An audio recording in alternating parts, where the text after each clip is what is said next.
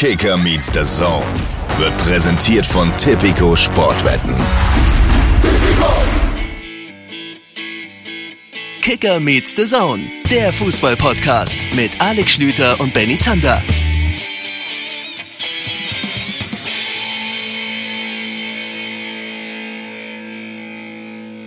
In England sind sie heute mit einem Kater aufgewacht, weil sie aus der Weltmeisterschaft ausgeschieden sind. Im beschaulichen niedersächsischen Dörflichen ist heute ein Mann, der gleichzeitig ein Podcast-Guru ist, mit einem Kater aufgewacht, weil er mal wieder seine Freunde getroffen hat. Hallo Alex Schlüter und herzlich willkommen bei Kicker Meets the Zone. Schönen guten Tag. Und das Verrückte ist, jetzt liegt stattdessen ein Hund neben mir. Die Welt Sie steht Kopf in diesen Tagen. und ich bin mittlerweile in Hamburg. Liebe Grüße aus Hamburg an dich und an euch zu Hause oder auf eurer, na klar, Joggingstrecke, ihr verdammten Streber. Bei dem Wetter. Aber gut, müsst ihr selbst wissen. Ist das nicht viel zu glatt da draußen, um jetzt joggen zu gehen? Also sagt der Mann, der seit ungefähr, also ich gehe ja maximal joggen in dem Zeitraum zwischen ich sag mal, April und Mai, dann ist es mir zu heiß und dann vielleicht nochmal im September. Es gibt eine, es gibt auf jeden Fall eine Temperatur, bei der es nicht mehr gesund ist, äh, also so ab irgendwie minus fünf Grad oder so, wo man das dann nicht mehr machen sollte, auch wenn Joggen an sich ja so toll ist. Aber ich glaube, dass die Ärzte nicht vor der Glätte, sondern eher vor der belasteten Lunge waren. Aber ja, du, äh, nimm die Ausrede, die du brauchst. Erzähle doch mal, wie geht's in deinem Kopf und warum zur Hölle liegt da eigentlich nicht Stroh, sondern ein Hund? äh, angefangen mit dem Kopf, dem geht's, dem geht's erstaunlich gut. Ich habe ich hab keine Ibuprofen, im Gegensatz zu vielen meiner alten Unikumpels habe ich noch keine Ibuprofen heute genommen, nachdem wir gestern Göttingen unsicher gemacht hat, mit einem Bollerwagen vor allen Dingen, aber äh, glücklicherweise insgesamt drei Boselkugeln, denn wir haben relativ früh eine im Schnee verloren. Es hat in Göttingen geschneit und eine zweite habe ich dann am Ende in den in den Weiher geschossen, so dass wir das Spiel tatsächlich auf den letzten fünf Metern True Story verloren haben, weil wir Game Over waren, weil es keine weitere Ersatzkugel mehr gegeben mehrere hat. Mehrere Nachfragen dazu. Mehrere Nachfragen dazu. Ich fühle mich extrem dumm, aber ich glaube, den meisten Hörern geht's wie mir. Wie wird dieses Spiel, wie wird dieses Wort, buchstabier mal dieses Wort. B-O-S-Z-E-L-N. Boseln. Und jetzt erklär noch mal, im Endeffekt ist das eigentlich nur ein Vorwand, um mit dem Bollerwagen draußen unterwegs zu sein. Ihr habt eine ihr habt Ich glaube sogar der, der, Wikipedia, ja, der Wikipedia Artikel schreibt das genau so. Boseln ist ein Vorwand, um mit dem Bollerwagen vollgeladen mit Bier und Schnaps draußen zu sein. Und erst so in Kapitel 6.4 wird überhaupt über die Spielregeln zum ersten Mal geschrieben. Ja, dachte ich mir es doch. Ist, es ist tatsächlich die einfachste Spielregel der Welt, deswegen findet sie auch erst später Erwähnung. Äh, du hast zwei Mann Mannschaften. Ähm, das teilen wir seit Jahren bei unserer alten quasi Weihnachtsfeier ähm, Revival Tour so auf. Wir machen das immer nach Geburtsort, Team Nord und Team Süd, die Nordgeborenen und die Team Südgeborenen. Da bin ich übrigens als in Göttingen gebürtiger äh, auch dieses Jahr wieder in Team Süd gewesen. Und dann hast du also zwei Mannschaften, die jeweils eine Kugel haben und plus äh, Ersatz, kleiner Tipp. Und äh, du versuchst dann, also im Endeffekt wie beim Kegeln über Feldwege, so kann man sich's vorstellen, nur dass die, dass die, dass die Kugel ein Tick Hartgummi, mehr so puckmäßig, so kautschukiger ist. Kautschukiger, habe ich auch nicht gedacht, dass ich das Wort in meinem Leben mal ausspreche. Und äh, dann versuchst du mit so wenig Würfen wie möglich ans Ziel zu gelangen, das natürlich vorher definiert ist, wie bei einer Joggingrunde. Ne? So läufst du dann über einen Feldweg und hast natürlich äh, super Würfe drauf, wenn du das Ding gerade den Weg runterjuckelst und hast ein Problem, wenn das Ding äh, leicht schräg kommt und dann im Graben landet, weil erstens natürlich ein Grabenschnaps als Regel getrunken werden muss. Das findest du bei Wikipedia 2.0. Und natürlich hast du dann das Problem, dass du überhaupt den Ball erstmal wieder, also die Kugel erstmal wieder auf die Bahn bekommen musst, um dann den nächsten richtig langen Wurf zu probieren. Und so schaukelt sich das hoch hoch, man ist sehr aufgeregt, man trinkt viel dabei, aber man hat tatsächlich extrem viel Spaß mit gewissen Sonderregeln, die ich jetzt aber nicht verraten will, weil das natürlich unsere Insiderregeln sind seit vielen, vielen Jahren. Ja, und, äh, und weil man dabei viel trinkt und an die alten Zeiten äh, denkt und, und drüber quatscht, ist es eigentlich zu erwarten gewesen, dass ich mit mehr Kater aufwache, als ich es am Ende heute getan habe in Göttingen. Dann bin ich noch kurz äh, nach Hause gefahren. Sorry, wenn du noch weitere Busseln äh, Zwischenfragen hast, dann, dann, dann gerne gleich nochmal den Finger heben. Aber um das zu erklären, was ich jetzt auch schon angedeutet habe, dann bin ich nach Hause in die, in die, in die Wolfsburger Heimat gefahren, aufs Dorf, wo, wo wir Schlüters gerade, äh, gerade Weihnachtsbäume verkaufen. Mein Bruder ist gerade sehr fleißig sich im Einsatz und äh, habe die Emmy mitgenommen. Jetzt? Nein. Nee, sie reagiert nicht. Ne? Warte Emmy? mal. Emmy? Du hast nee. da gerade einen Hund, der Emma heißt? Nein, sie heißt tatsächlich nur Emmy, ja. Okay, weil ja. ich, ich habe ja morgen wieder, weil ich bin ja mal kurz jetzt hier in der Heimat und mal kurz nicht im WM-Headquarter in München. Ich habe ja morgen wieder meine, meine Emmy bei mir, aber die heißt eigentlich Emma. Also, ja. wir sind, äh, ich habe keinerlei Nachfragen mehr. Ich glaube, wir sollten nach fünf Minuten vielleicht kurz den Leuten erklären, keine Sorge. Wir das reden jetzt über die Podcast hier. Genau. Ja, ja aber, wir analysieren aber jetzt nicht, schon zwei. Wir analysieren jetzt nicht die die verrückte Niederlage von Team Süd gegen Team Nord. Nein, wir analysieren die WM Viertelfinals irgendein Sportstudentenhaufen wird schon einen Bose-Podcast haben, ziemlich sicher. Wir werden nachher bei Oliver Hartmann in Katar durchklingeln, der ist dann noch vor Ort und wir werden mit ihm natürlich sprechen über diesen DFB-Krisengipfel. Hansi Flick bleibt weiter Bundestrainer. Warum, wieso, weshalb, das werden wir mit Oliver Hartmann klären. Aber vorher, Schlütmann, geht es rein in vier Viertelfinals und sagen wir mal ganz ehrlich, wir haben nach der Achtelfinalrunde beide feststellen müssen, naja, so richtig doll war das noch nicht. Gib's zu, wir wurden jetzt entlohnt. Ja, es hat eigentlich vieles gehabt, worauf wir gehofft haben. Vielleicht sogar alles. Es hatte Spiele auf Top-Niveau, es hatte Überraschungen, es hatte Dramatik. Also ich, ich weiß nicht, was, was hätte fehlen können oder was noch hätte mehr kommen können. Hm. Ich will ganz ehrlich sein, ja, wir sind ja der, wir sind ja nun bekannterweise der gläserne Podcast. Ich habe sehr, sehr ausführlich Brasilien gegen Kroatien geschaut. Da kann ich auch gleich eine Menge zu beitragen. Habe dann darauf gesetzt, dass du ja bei Magenta im Taktikfeed Argentinien gegen Niederlande gemacht hast. Denn das habe ich nicht so ausführlich wie ersteres Spiel gesehen.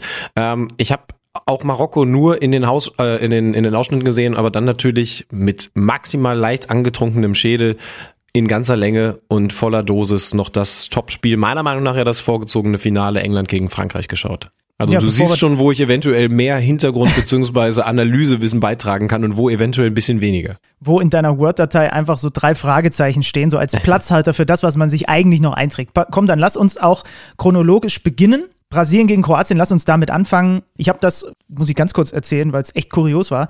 Weißt du, weißt du, neben wem ich saß, während ich dieses Spiel geguckt habe, bevor ich ja dann mit meinem Spiel dran war? Neben, jetzt halte ich fest, neben Naldo.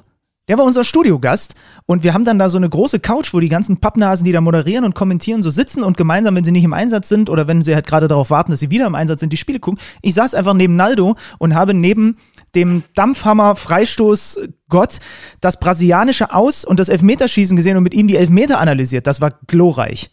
Er hätte ihn einfach äh, sicher Vollspann unter das Dach gehauen. Hätten sich die Brasilianer mal abschauen sollen. Ja, wir waren uns bei Marquinhos, bei Marquinhos haben wir beide gesagt, ja komm, Verteidiger, der knallt das Ding einfach mit Dampf rein, das wird schon hinhauen. Denkste. Ja, eventuell nehmen wir aber da ein bisschen was vorweg, was ich hier noch in vielen, vielen Zeilen stehen habe. Ich würde sagen, wir fangen, weil das ja gute Tradition ist, vorne an. Äh, mir ist eine Sache in diesem Spiel erst aufgefallen, die du wahrscheinlich schon länger wahrgenommen hast, aber ich glaube, thematisiert haben wir es noch nicht. Seit wann gibt es, ist das erst seit äh, WM-Beginn, äh, Narben hinten bei den Schiedsrichtern auf dem Trikot? Das ist seit dieser WM neu. Ja, ich, habe ich direkt im, im ersten Jahr, finde ich auch, habe ich im ersten Spiel mir schon gedacht, oder ich habe es zumindest bei anderen Events noch nicht wahrgenommen. Ich habe es auch im Fußballkosmos jetzt das erste Mal wahrgenommen und es finde ich wirklich gut. Mhm. Michael Oliver war der Schiedsrichter dieser Partie macht sie halt alle persönlicher, menschlicher und das ist ja erstmal was Gutes. Und äh, also ich kann auch schon vorwegnehmen, er hat jetzt auch keine Partie gepfiffen, wofür dann äh, sein Name irgendwie durch den Dreck gezogen werden musste. Äh, ich habe ja gesagt, dass ich die Brasilianer gerne noch ausführlicher schauen will, um sie so richtig zu verstehen. Und jetzt habe ich die Zeit gehabt mit dem Nachteil, und das ist dann jetzt ein bisschen vorweggenommen, dass ich sie eben kein weiteres Mal anschauen werden kann bei dieser Weltmeisterschaft. Sie spielen oder spielten, besser gesagt, einen sehr besonderen Stil, finde ich. Wir haben schon drüber geredet, wie talentiert sie auch in der Offensive sind. Wir haben schon drüber geredet, wie viele ähm, defensive Haudegen sie haben und vor allen Dingen ja auch, das haben wir hervorgehoben, wie sie auf den Außenverteidigerpositionen besetzt sind, nämlich ein bisschen vergleichbar mit der deutschen Nationalmannschaft, also defensiv denkende, eher zurückhaltend agierende und dazu dann ein, ein Sechser mit Casemiro. Ich habe das jetzt als gut und nachvollziehbar empfunden. Vielleicht eben ein bisschen spät, aber, aber ich, ich kann verstehen, warum das so gemacht wird bei Brasilien, warum Tite das so spielen lässt, weil gegen den Ball Brasilien vorne so dermaßen schlecht besetzt ist und so schlecht agiert, also noch schlechter beispielsweise als Argentinien, obwohl da ein Messi gegen den Ball eigentlich nichts tut. Du musst defensiv gut gestaffelt sein. Und was Brasilien auch in dieser Partie gegen Kroatien sehr, sehr extrem macht. Ich würde sagen, von allen Mannschaften, die das manchmal andeutungsweise machen, zum Beispiel Deutschland, mit Abstand am extremsten nämlich ein Zweieraufbau. Also oft ein Dreieraufbau, aber teilweise sogar ein Zweieraufbau. Was bedeutet das? Dass nur die beiden Innenverteidiger, Marquinhos und Thiago Silva, für den Spielaufbau zuständig sind, also für die hintere Linie, weil beide Außenverteidiger mit Ball keine Außenverteidiger mehr sind, sondern reinrücken. Und das ist dann häufig nur einer, der von der Ballfernseite auf die Sechs schiebt, aber oft, wenn der Ball da im, mit im Abwehrzentrum ist, sind es sogar beide, die sich schon in die Mitte orientieren. Warum machten sie das? Wir haben häufig schon über dieses invertierte Modell geredet, weil sie natürlich einerseits vor allen Dingen Vinicius Junior für 1 gegen 1 Situationen auf der Außenbahn freispielen wollen. Wenn Neymar auf den Flügel rausrückt, dann auch gerne den oder ein Rafinha oder die, wir werden noch drüber reden, später eingewechselten. Sehr, sehr viele gute 1 gegen 1 Spieler. Wenn du da nicht noch einen Außenverteidiger mit dazu stellst, der den Raum dann unfreiwillig enger macht, ist das ja erstmal gut und nachvollziehbar. Und außerdem hast du natürlich im Zentrum, das ist ja auch Teil dieser zum Beispiel von Julian Nagelsmann angewandten Idee, sehr viel mehr Fuß beziehungsweise Füße, um, um für den zweiten Ball da zu sein und vor allen Dingen auch für, für die Konterabsicherung da zu sein. Also du hast mindestens mal einen der beiden Außenverteidiger, teilweise sogar beide in zentralerer Mittelfeldposition, also an den, an den beiden Flanken von Casemiro. Und wenn dann der Ball doch mal weg ist, dann sind die natürlich in der Lage, da schnell gegen den Ball zu pressen, also gegen zu pressen und den Ball wieder einzusammeln, wo du Probleme bekommst. Und das hat Kroatien versucht auszunutzen, ist nicht immer gut gelungen oder, wenn man ganz ehrlich ist, selten mal gut gelungen dass du natürlich schnell umschalten kannst und vor allen Dingen über diese verwaisten Außenverteidigerpositionen konterfahren kannst. Also das ist das Interessante, das Besondere bei Brasilien gewesen. Hat in der ersten Halbzeit aber nicht gut funktioniert. Und das vor allen Dingen, weil Kroatien gut verteidigt hat, weil sie in der Lage sind, denn das ist natürlich dann die Herausforderung, dass immer wieder ein zweiter Mann zu beispielsweise dem Gegenspieler von Vinicius Junior kommen konnte, um dieses Dribbling zu verhindern oder eben einfach dann sauber zu verteidigen und man eben aber trotzdem im zentralen Bereich keine Unterzahl hatte. Das heißt also, das hat gut funktioniert und sie haben sich selber immer wieder mit guten Ballstaffetten, mit Passstaffetten die nötige Luft verschafft, um nicht permanent so hart und sehr, sehr laufaufwendig gegen den Ball arbeiten zu müssen. Darum muss man sagen, taktisch über große, große Strecken eine sehr, sehr gute Leistung von Kroatien. Kroatien. Lass uns auch noch mal kurz auf die Kroaten gucken. Also wir werden sowieso noch, wenn wir den Spielfilm gleich ausführlich durchgehen, noch eine Menge über den Torhüter zu sagen haben. In der Innenverteidigung ganz interessant diese Konstellation mit dem alten Haudegen Dejan Lovren und daneben dem kommenden Weltklasse-Innenverteidiger Joschko Guardiol, oder? Also ich werde mir immer sicherer, dass der Typ irgendwann, ich sag jetzt einfach mal, den linken IV bei Barcelona spielt, oder? Ja, also auch jetzt bei Barcelona, aber das ist ja eher ein Platzhalter, ich verstehe schon. Äh, das, das werden wir eben sehen. Äh, er ist vielleicht jetzt schon der beste Verteidiger des Turniers, oder?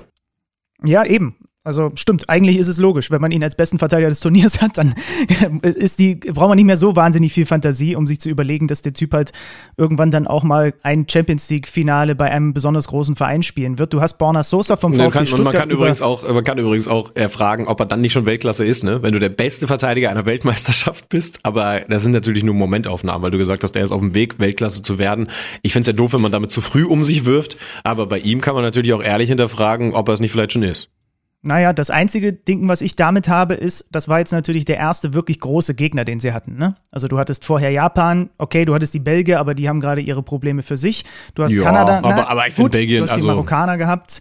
Also, ja, also die haben schon gute Gegner gehabt. Das ist ja, das, das wäre jetzt auch noch eine Sache gewesen. Also Kroatien hat schon gegen Prüfungen gespielt.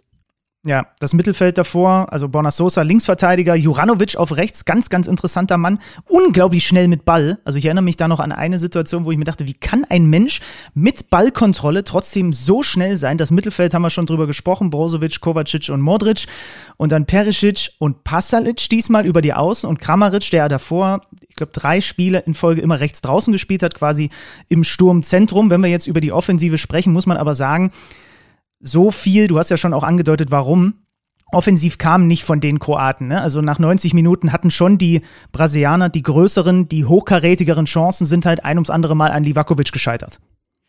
Ja, aber also das, sie haben es trotzdem gut gemacht, finde ich. Also sie waren natürlich vorsichtig, auch auch in der Offensive haben sie dann einige, die vor allen Dingen rückwärts denken. Also was Perisic, da gegen den Ball gemacht hat, allein in den letzten Minuten der regulären Spielzeit, das ist pervers, was der noch zurücksprintet. Äh, also ist ja nun auch nicht mehr der Jüngste.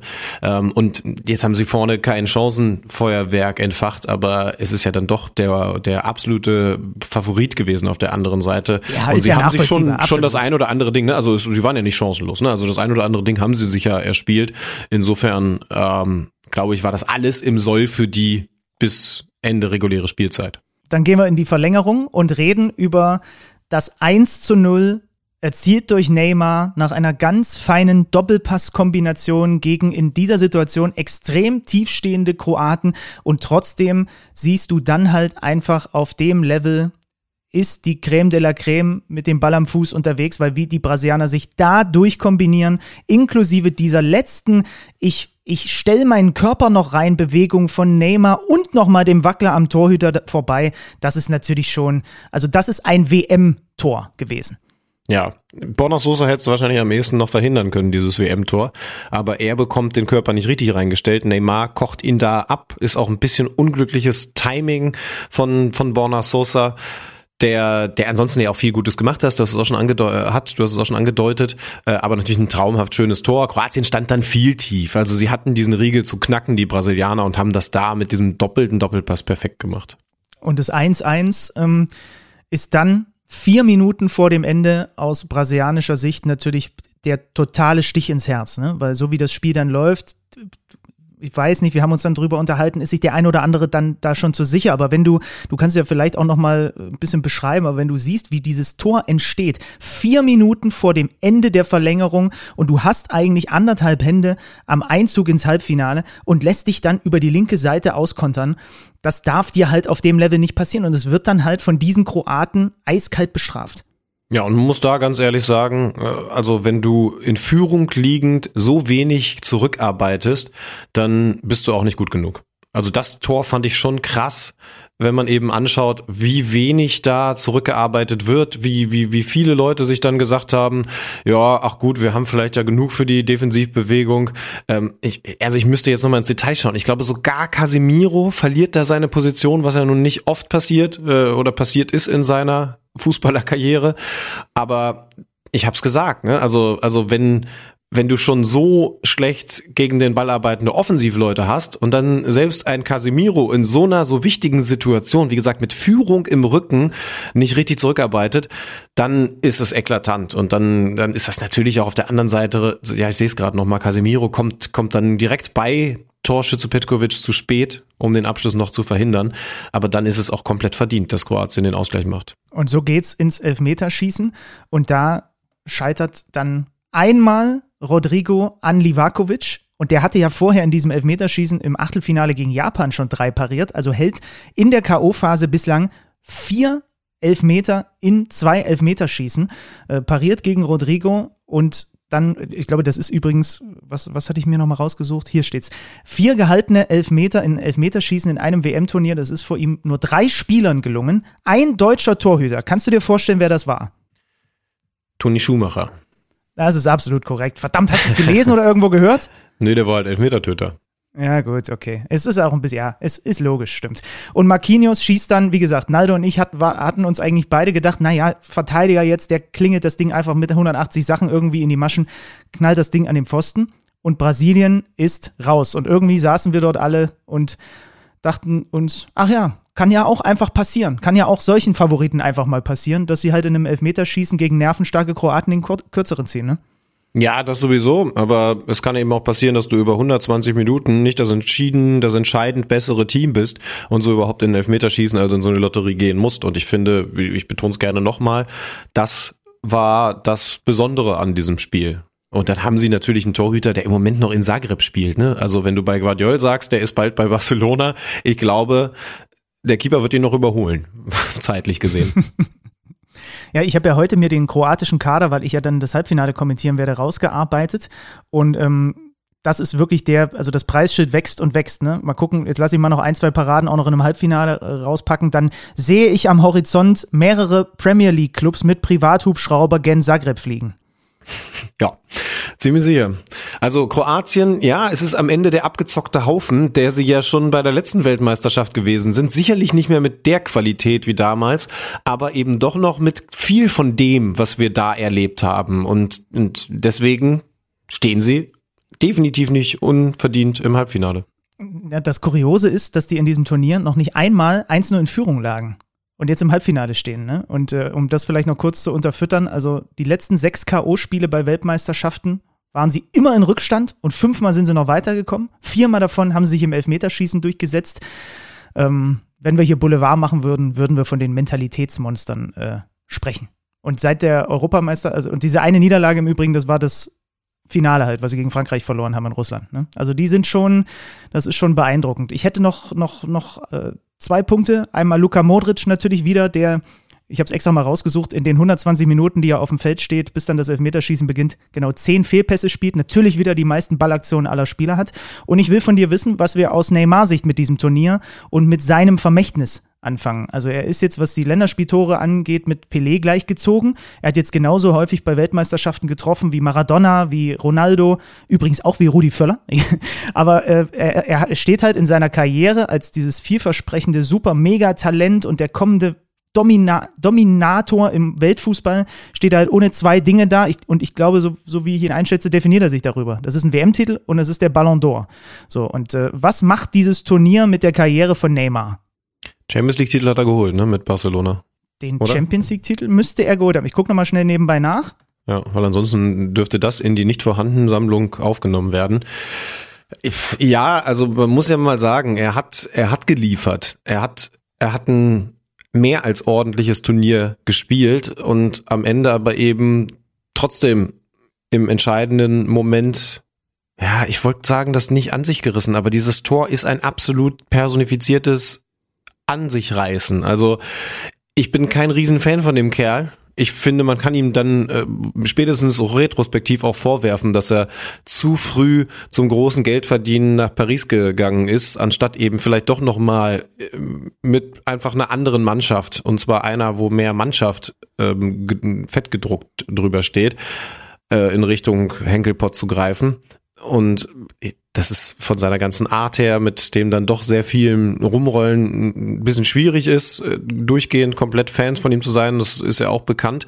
Aber er hat eben auf der anderen Seite auch unglaubliche Qualität. Und eben nicht nur, also, also er ist ja keiner, das, das ist das, was ich sagen will, wo, dem man jetzt vorwerfen kann, dass er ein reiner Schönspieler ist, weil das, was er jetzt in diesem wichtigen Spiel gemacht hat, das ist ja dann über, über weite Strecken trotzdem wieder dominant. Und deswegen, hm, er wird nicht dazu ist Brasilien als Fußballnation viel zu groß und mit viel zu viel tollen Fußballern bestückt. Er wird nicht in dieser obersten Etage im, im, im Museum de Football in Rio de Janeiro oder Sao Paulo, ich weiß nicht, wo sie es irgendwann hinbauen, stehen. Kennst du es noch von Futurama, wo sie, wo sie immer diese Köpfe hatten von, äh, von, ja, ja, von Politikern und so weiter? Also äh, gäbe es das, dann wird er nicht im allerobersten Regal sein, aber sein Kopf wird in diesem Futurama Brasil Football Museum auf jeden Fall da sein. Nur eben nicht auf der Ebene mit so Leuten wie Pelé, mit so Leuten. Ronaldo. Ja, Ronaldo ist definitiv drüber. Vielleicht sogar Ronaldinho.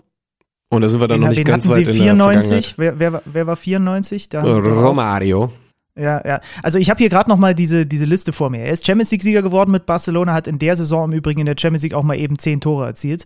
Ähm, aber er hat zum Beispiel auch die Copa mit Brasilien noch nicht gewonnen. Da haben sie ja zuletzt das Finale gegen Argentinien verloren. Er wäre bei der nächsten WM 34 Jahre alt. Ich bilde mir jetzt schon ein, auch wenn man das bei dem Tor natürlich wieder ins Gegenteil umkehren könnte, das ist kein Spieler, der mit seiner Spielweise, um es mal hart auszudrücken, gut altert. Zumal mhm. noch eine Sache dazu kommt. Ähm, da bin ich auch so ein bisschen hin und her gerissen. Da, da muss man ihn vielleicht sogar ein klein wenig in Schutz nehmen. Wenn du dir die Foul-Statistiken in jedem einzelnen Spiel anguckst, ne, dann wird, kriegt er halt auch einfach auf die Hölzer. So, Klar, das muss man ja. einmal zu seiner Verteidigung schon sagen. Das kommt mir manchmal ein bisschen kurz. Also er ist eigentlich in jedem Spiel, klar, das hat auch mit seiner Spielweise zu tun, aber ist er der am meisten gefaulte Spieler auf dem Platz und meistens auch mit in den einzelnen Wettbewerben, mit denen er sich rumtreibt. Ja, äh, das ist ganz, ganz klar. Lass uns, äh, lass uns über den Mann reden, der noch ein Jahr älter ist, als Neymar bei der nächsten Weltmeisterschaft sein wird. Ähm, Messi steht mit 35 Jahren im WM-Halbfinale und hatte einen gewissen Anteil daran. Mehr Understatement geht nicht, ja, Meister Schlüter. Unglaublichen Anteil hat er daran gehabt. Ähm, fangen wir mal so an. Also die Niederländer gegen Argentinien. Ich habe mich natürlich gigantisch auf dieses Spiel gefreut. Es war vor dem Spiel die große Frage, ähm, wie wird das taktisch angegangen von beiden Mannschaften? Und als dann die Aufstellung reinkam, bin ich direkt das erste Mal ein bisschen nervös geworden, weil die Argentinier, weil Lionel Scaloni sich angepasst hat an den Gegner und erstmals in diesem Turnier auf eine Fünferkette, also hinten mit drei umgestellt hat. Und äh, dann haben wir so ein bisschen auch mit Manuel Baum drüber diskutiert. Ähm, man kann da ja je nachdem, aber da muss man halt eigentlich abwarten, wie das Spiel ausgeht, dann zwei Dinge rein interpretieren. Ne? Pep Guardiola wird häufig in großen Spielen vorgeworfen, dass er sich zu sehr am Gegner orientiert und dabei die eigenen Stärken so ein bisschen hinten anstellt. Aber per se ist das ja eigentlich auch erstmal aus Trainersicht richtig trotzdem auch zu gucken, wie kann ich meine Mannschaft in diesem Spiel auf dem Feld positionieren, in der Grundordnung mit Ball gegen den Ball, dass sie sich mit diesem Gegner wohler fühlt. Und man muss sagen, über große Teile ist das herausragend aufgegangen, weil die Niederländer damit nicht gut zurechtgekommen sind und weil sie, du hast es schon gesagt, eben mit Lionel Messi auch einen absoluten absoluten Übermenschen da über das Feld schweben haben, der dieses 1 zu 0 auf eine Art und Weise vorbereitet, wie es eben dann doch nur Lionel Messi auf dieser Welt so vorbereiten kann, der sich immer wieder, wir haben das ganze Spiel über darüber gesprochen, Nathan Ake war der linke Innenverteidiger bei den Niederländern. So, und der musste sich um diesen Messi kümmern und sie haben auch ganz klar die Vorgabe gehabt, ihr müsst hinten mit rausstechen. Ihr dürft den nicht dort in diesen Räumen zwischen unserer Kette und unserer, ähm, also unserer Abwehrkette und unserem Mittelfeld da den Ball annehmen lassen und sich drehen lassen, weil da ist er eben besonders gut. Und in dem Moment, wo er, wo das 1 zu 0 dann daraus entsteht, ist Ake mit draußen, ist erst gar nicht direkt an Messi gang, die, äh, an Messi dran, die Übergabe funktioniert nicht fantastisch. Und dann zieht Messi von rechts vom Flügel eben aus dieser Halbposition kommend, weil der überall ja auf dem Feld unterwegs ist, mit seinem linken Fuß in die Mitte und dann spielt er einen Pass, weil er einfach zwei Sekunden vorausdenkender ist als alle anderen Menschen auf diesem Feld. Er spielt einen Pass, es war quasi fast ein No-Look-Pass, durch die aufgehenden Beine, glaube ich, auch noch des Verteidigers hindurch, in eine Lücke, die eine Millisekunde vorher noch nicht da ist, auf Molina, das ist der Rechtsverteidiger, der vorne diesen diagonalen Laufweg macht und der macht dann das 1 zu 0. Und es ist einer der Momente dieser WM gewesen, weil das, ja, ich glaube, das war für mich bislang der Assist dieses Turniers einfach, weil das kann, oder? Das kann nur Messi so. Ja. Also den Pass spielt wirklich nur Messi so. Und ich finde, es ist mal wieder eine Qualität deutlich geworden, die ihn fast entromantisiert. Diese wahnsinnig kleinen, nadelstichartigen Schritte, die er macht. Das hat ihm schon viele, viele Tore im Nationalmannschaftstrikot wie in äh, der Liga vor allen Dingen im, im Barca-Trikot gebracht.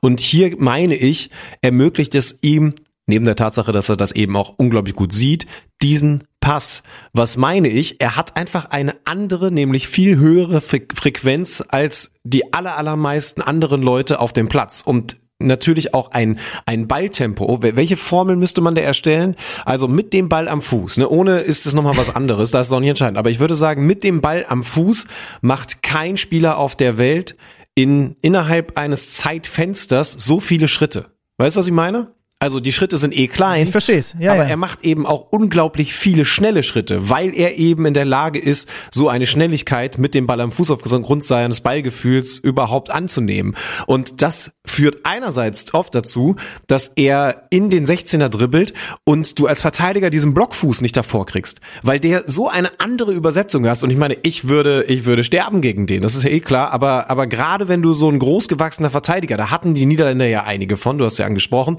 wenn du so einer bist, dann kriegst du diesen Fuß nicht geblockt. Wenn du eine ungefähr gleiche Schrittgröße hast, ne, jetzt bin ich gerade nur bei einem Torabschluss, von denen soll er in seiner Karriere ja fünf bis sechs gehabt haben. Wenn du das ungefähr gleich groß hast, dann bist du immer in der Lage angepasst zu gucken, okay, der zieht jetzt in die Mitte, jetzt, jetzt holt er aus mit dem Schussbein und ich blocke davor. Aber der hat eine solche Frequenz und eine solch andere Schrittlänge als der Verteidiger, dass er so viele Tore in seiner Karriere gemacht hat, bei denen er einfach entweder rechts vorbeischießt am eben einfach noch nicht ganz ausgestreckten blockenden Verteidigerbein oder eben dieses klassische kurze Ecke durch die Beine, was er was er auch absolut kann. Aber vor allen Dingen dieses oh der der blockende Fuß, der ist noch gar nicht da, weil es einfach zu schnell geht. Das ist krass. So und jetzt komme ich zu diesem Pass zurück. Ich glaube, dass er auch in der Lage ist, einfach auf dieser mit diesem hohen Tempo, diesem Dribbling in der Lage zu sein, du hast es gesagt, ein, einen Pass zu spielen, den man wenige hundertstel Sekunden vorher noch gar nicht sehen konnte. Gegenbeispiel, dribbel ich da mit für meine Verhältnisse hohem Tempo durchs Mittelfeld und ich sehe etwas, dann mache ich noch eins, zwei, Pass. Weil das meine Frequenz ist, also übertrieben gesagt. Der hat, da ist was, babam, und dann kommt dieser Pass. Und das ist, das ist etwas, was eben dazu noch kommt, zu dem der dribbelt mit hohem Tempo, der ist überhaupt in der Lage, und? rechts einen Schulterblick einzusetzen und dann eben aber auch sofort den Pass zu spielen. Dann spielt er den mit äh, einer Verzögerung von 0,3 Sekunden, dann ist das Fenster wahrscheinlich auch schon wieder zu. Und es kommt noch eine Sache dazu und die war aus einer Kameraperspektive wunderschön zu erkennen und haben wir auch, äh, da, da sind wir nicht mehr drauf klargekommen, weil das, was er da macht, was du gerade beschrieben hast, was wir hier beschrieben haben, das Dribbeln im höchsten Tempo, wie würden wir das machen, Stübenmann? Wir würden das machen mit Kopf unten immer auf den Ball und maximal auf den Gegenspieler, ne? Aus der Hintertorkamera siehst du, wie häufig der in der Lage ist, während er intuitiv den Ball weiter führt und sich die Gegenspieler vom Leib hält, den Kopf oben zu haben. Und dann gehen die Augen einmal nach rechts, dann gehen sie nach links. Der scannt vor sich, wie der Predator, hätte ich jetzt fast gesagt, das ganze Spielfeld und ne, das ist dann, glaube ich, eben auch das, was den nochmal so unterscheidet, dass er eben dann sich leisten kann, bei dieser Schrittfolge, die ja eigentlich prädestiniert dafür ist, irgendwann mit den kleinen Schritten auf sich vielleicht mal zu verdribbeln oder so, trotzdem den Kopf immer wieder oben zu haben und dann eben den vorne diagonal einstartenden Mitspieler zu sehen. Das war aus dieser einen Hintertor-Slomo, also unglaublich, würde ich mir gerne, wenn man sich Slomos einrahmen könnte, würde ich die mir hier an die Wand machen, weil das zeigt halt in Kombination mit dem, was wir jetzt schon alles beschrieben haben, wie unglaublich dieser Typ ist und dass er kurz davor ist, endgültig die Debatte rings um CR7 oder Cristiano äh, oder, oder Lionel Messi bei diesem Turnier zu beenden, weil er wirklich ein unfassbares Turnier spielt und dieser Assist ist dann eben, ja, ist dann eben einfach das, das, das Paradebeispiel dafür. Und es kommt natürlich auch noch dazu, dass er dann, wenn er dann halt so einen Elfmeter hingesetzt bekommt, wie von Dumfries mit dem Foul der an Acuna, auch noch das 2 zu 0 einfach macht und eben jetzt bei was sind's, vier Tore und zwei Vorlagen steht. Er hat bei diesem Turnier, wenn er sich nicht verletzt, noch zwei WM-Spiele, äh, ein Halbfinale sicher und dann entweder ein Spiel um Platz drei oder ein Finale. Und dann wird er auch noch uns Lodder ablösen und wird WM-Rekordhalter, was die Spielanzahl angeht. Denn wenn er noch zwei macht, steht er bei 26. Äh, es ist, ich weiß gar nicht, wie, wie, wie kann man in so kurzer Zeit so viele Rekorde noch brechen? Es ist schon krank. Die Kickernoten für die von Beginn an von Louis van Gaal aufs Feld geschickte Offensivabteilung der Niederländer. Gagbo 5,5, Depay 5,0, Bergwein 5,5. Erklärt, warum erst alle drei ausgewechselt werden mussten, bis Holland dann tatsächlich das Comeback geschafft hat. Das war da vorne schon auch vom hochgelobten Gagbo enttäuschend, oder? Ja, und, und es war im Übrigen auch in der zweiten Halbzeit gab es mal so eine Phase, wo du wo ich mich habe hinreißen lassen, im Kommentar zu sagen, oh, jetzt sieht man gerade, jetzt ist das Spiel gerade eine Nummer zu groß für ihn. Da war er extrem wackelig, da gab es Fehlpässe, da gab es äh, einfache Fehler, die er gemacht hat und die ihm in den Spielen davor nicht passiert sind. Ich würde noch ein bisschen mehr auf Bergwein gucken, wenn ich ehrlich bin, weil der das Spiel der Niederländer immer wieder auch extrem langsam gemacht hat und ähm, ja, dann auch Memphis Depay, der gar nicht, gar nicht so wirklich zur Geltung kam, eben nicht diese Weiterleiten, wir schalten jetzt mal um Momente, in die kamen sie überhaupt nicht rein. Und dann gab es natürlich eine komplette Umwälzung im Grunde genommen von Louis van Gaal in der zweiten Halbzeit, indem er auf Viererkette umstellt und zwei äh, ja, Funktürme da vorne reinstellt, mit Luc de Jong, den wir noch kennen aus äh, Gladbach, und mit Wout Weichhorst, den wir noch kennen aus Wolfsburg. Und plötzlich tritt Plan B in Kraft und aber wieder mal in Kraft getreten ist, denn die Niederländer beginnen lange Bälle zu spielen. Und das ist auch ganz interessant. Die Argentinier sind da hinten nicht unbedingt wahnsinnig groß besetzt. Und du hast mit jedem langen Ball, der da kam, und dann verlängert de Jong mal den ersten. Und dann ist Weghorst da. Und der war sowieso schon angespitzt, als er aufs Feld kam. Der hatte, als er aufs Feld kam, schon gelb gesehen, nämlich auf der Bank. da müssen wir auch gleich noch drüber reden. Aber diese Taktik, dieser Plan B, geht 1A auf. Die Argentinier fangen an zu wackeln. Und Wout Weghorst sorgt dann tatsächlich mit einem Doppelpack noch fürs 2 zu 2 und für die Verlängerung. Beim ersten Tor kommt eine Flanke rein und er macht eine wunderbare Bewegung auf den kurzen Pfosten zu. Verteidiger markiert ihn nicht eng genug, verlängert das Ding per Kopf auf den langen Pfosten. Es steht 1 zu 2. Und dann, Schlütenmann, müssen wir über für mich bislang den Moment, also ich habe jetzt Messis Assist schon abgefeiert, aber was die Niederländer da kurz vor Ausscheiden machen, bei Freistoß aus 18 Metern zum 2-2 Weghorst, das ist für mich der Moment dieses Turniers bislang gewesen. Denn nachdem Berghaus vorher einen aus ähnlicher Position in die äh, Mauer geknallt hat, der übrigens als Einwechselspieler überragend gewesen ist mit seinem linken Fuß, haben sie sich gedacht, hey, das ist die letzte Aktion des Spiels und eigentlich machen alle Teams aus der Position genau das Gleiche. Sie hauen ihn direkt drauf, entscheiden sich die Niederländer für die kurze, flache Passvariante einfach gerade nach vorne auf den Wandspieler Weghorst in den 16er. Der nimmt ihn in einer fließenden Bewegung mit, hält sich den Gegenspieler vom Leib und haut das Ding zum 2 zu 2 in die lange Ecke. Und dann spätestens standen wir in der Kommentatorenbox und konnten es, und ich kann es bis heute nicht, nicht fassen, dass die Niederländer das so machen. Du hast ihn jetzt Wandspieler genannt, also das ist er naturgegeben. Er ist es in dem Moment aber noch deutlicher, denn er ist einer von drei Niederländern, die in dieser Extramauer stehen, die ja gebaut werden darf, neben was ist der Abstand? Was ist die Regel? Oh Gott. Ein, ein, ein Meter oder sowas. Also es genau, muss so ein, ja. eigentlich, eigentlich ist immer ein Spieler Platz, ne? Ja, genau. Also neben der eigentlichen defensiven Mauer. Und dann, jetzt äh, gucke ich gerade nochmal nach. Wer, wer hat denn diesen, diesen Pass gespielt? Also wer hat den Freistoß ausgeführt? Gope Miners. Ja. Das ist ja auch überragend, weil man ja bedenken muss, dass, also aus der Position, ne, was sind's gewesen? 18 Meter, 19, vielleicht, vielleicht 20, wenn, wenn man das so leicht schräg, schräg misst. Der muss ja trotzdem mit voller Überzeugung anlaufen.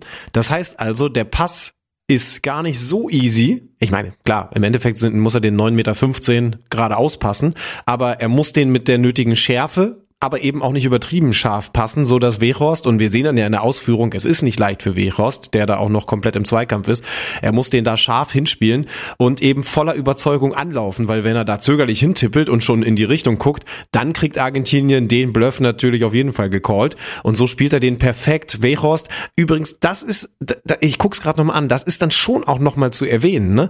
Macht das so geil der Freistoßtrick gewesen ist, aber auch trotzdem noch in Weltklasse-Manier, weil er den Körper reinstellt. Also er macht aus dieser Standardsituation im Endeffekt dann tatsächlich ein Wand Nummer 9 Mittelstürmer-Tor. Und der Abschluss ist alles andere als leicht, so genial das davor auch gespielt ist. Ja, und interessant übrigens, dass er in, hast du mal geguckt, er ist in dieser Wand, die die Niederländer selber aufbauen, ist er genau in der Mitte, ne? Mhm. Einer geht in, einen Schritt in die eine Richtung weg, der andere in die andere und er ist quasi genau der, der in der Mitte, der sich dann in die Richtung, äh, wo gerade noch de Jong stand, mit absetzt. Und ich habe irgendwo im Internet rumgeistern sehen, dass er in, äh, in Wolfsburg schon mal so ein Tor erzielt hat. Und ja. äh, das setzt dem Ganzen dann die Krone auf, ne? Ähm, weißt du, was ich ganz lustig finde, dass, äh, dass ich vor zwei Tagen von, von Argentinien so ein Tor gesehen habe. Und zwar von, von Javier Zanetti. Ähm, Free Kick, äh, wie suche ich das denn? Das ist so von, von 94, 98 oder so. Ich glaube, ehrlich gesagt, ich habe das sogar im Zuge meiner WM-Moments, ich glaube, gegen England, 98 ist es gewesen, habe ich das gesehen. Ich muss, ich muss das jetzt parallel nochmal parallel noch raussuchen. Ich habe hier auf jeden Fall Weghorst Tor vor zwei Jahren gegen Arminia Bielefeld für den VfL Wolfsburg. Und das ist einfach eine Blaupause. Und das finde ich dann, wenn das dann nachträglich da noch oben drauf kommt, finde ich das einfach sensationell. Und wie gesagt, diese Traute zu haben, die ganze Welt, die dieses Spiel guckt, rechnet damit, dass es die direkte Variante von Gakpo gibt, weil das auch eine Rechtsfußvariante eigentlich ist. Und die machen das so.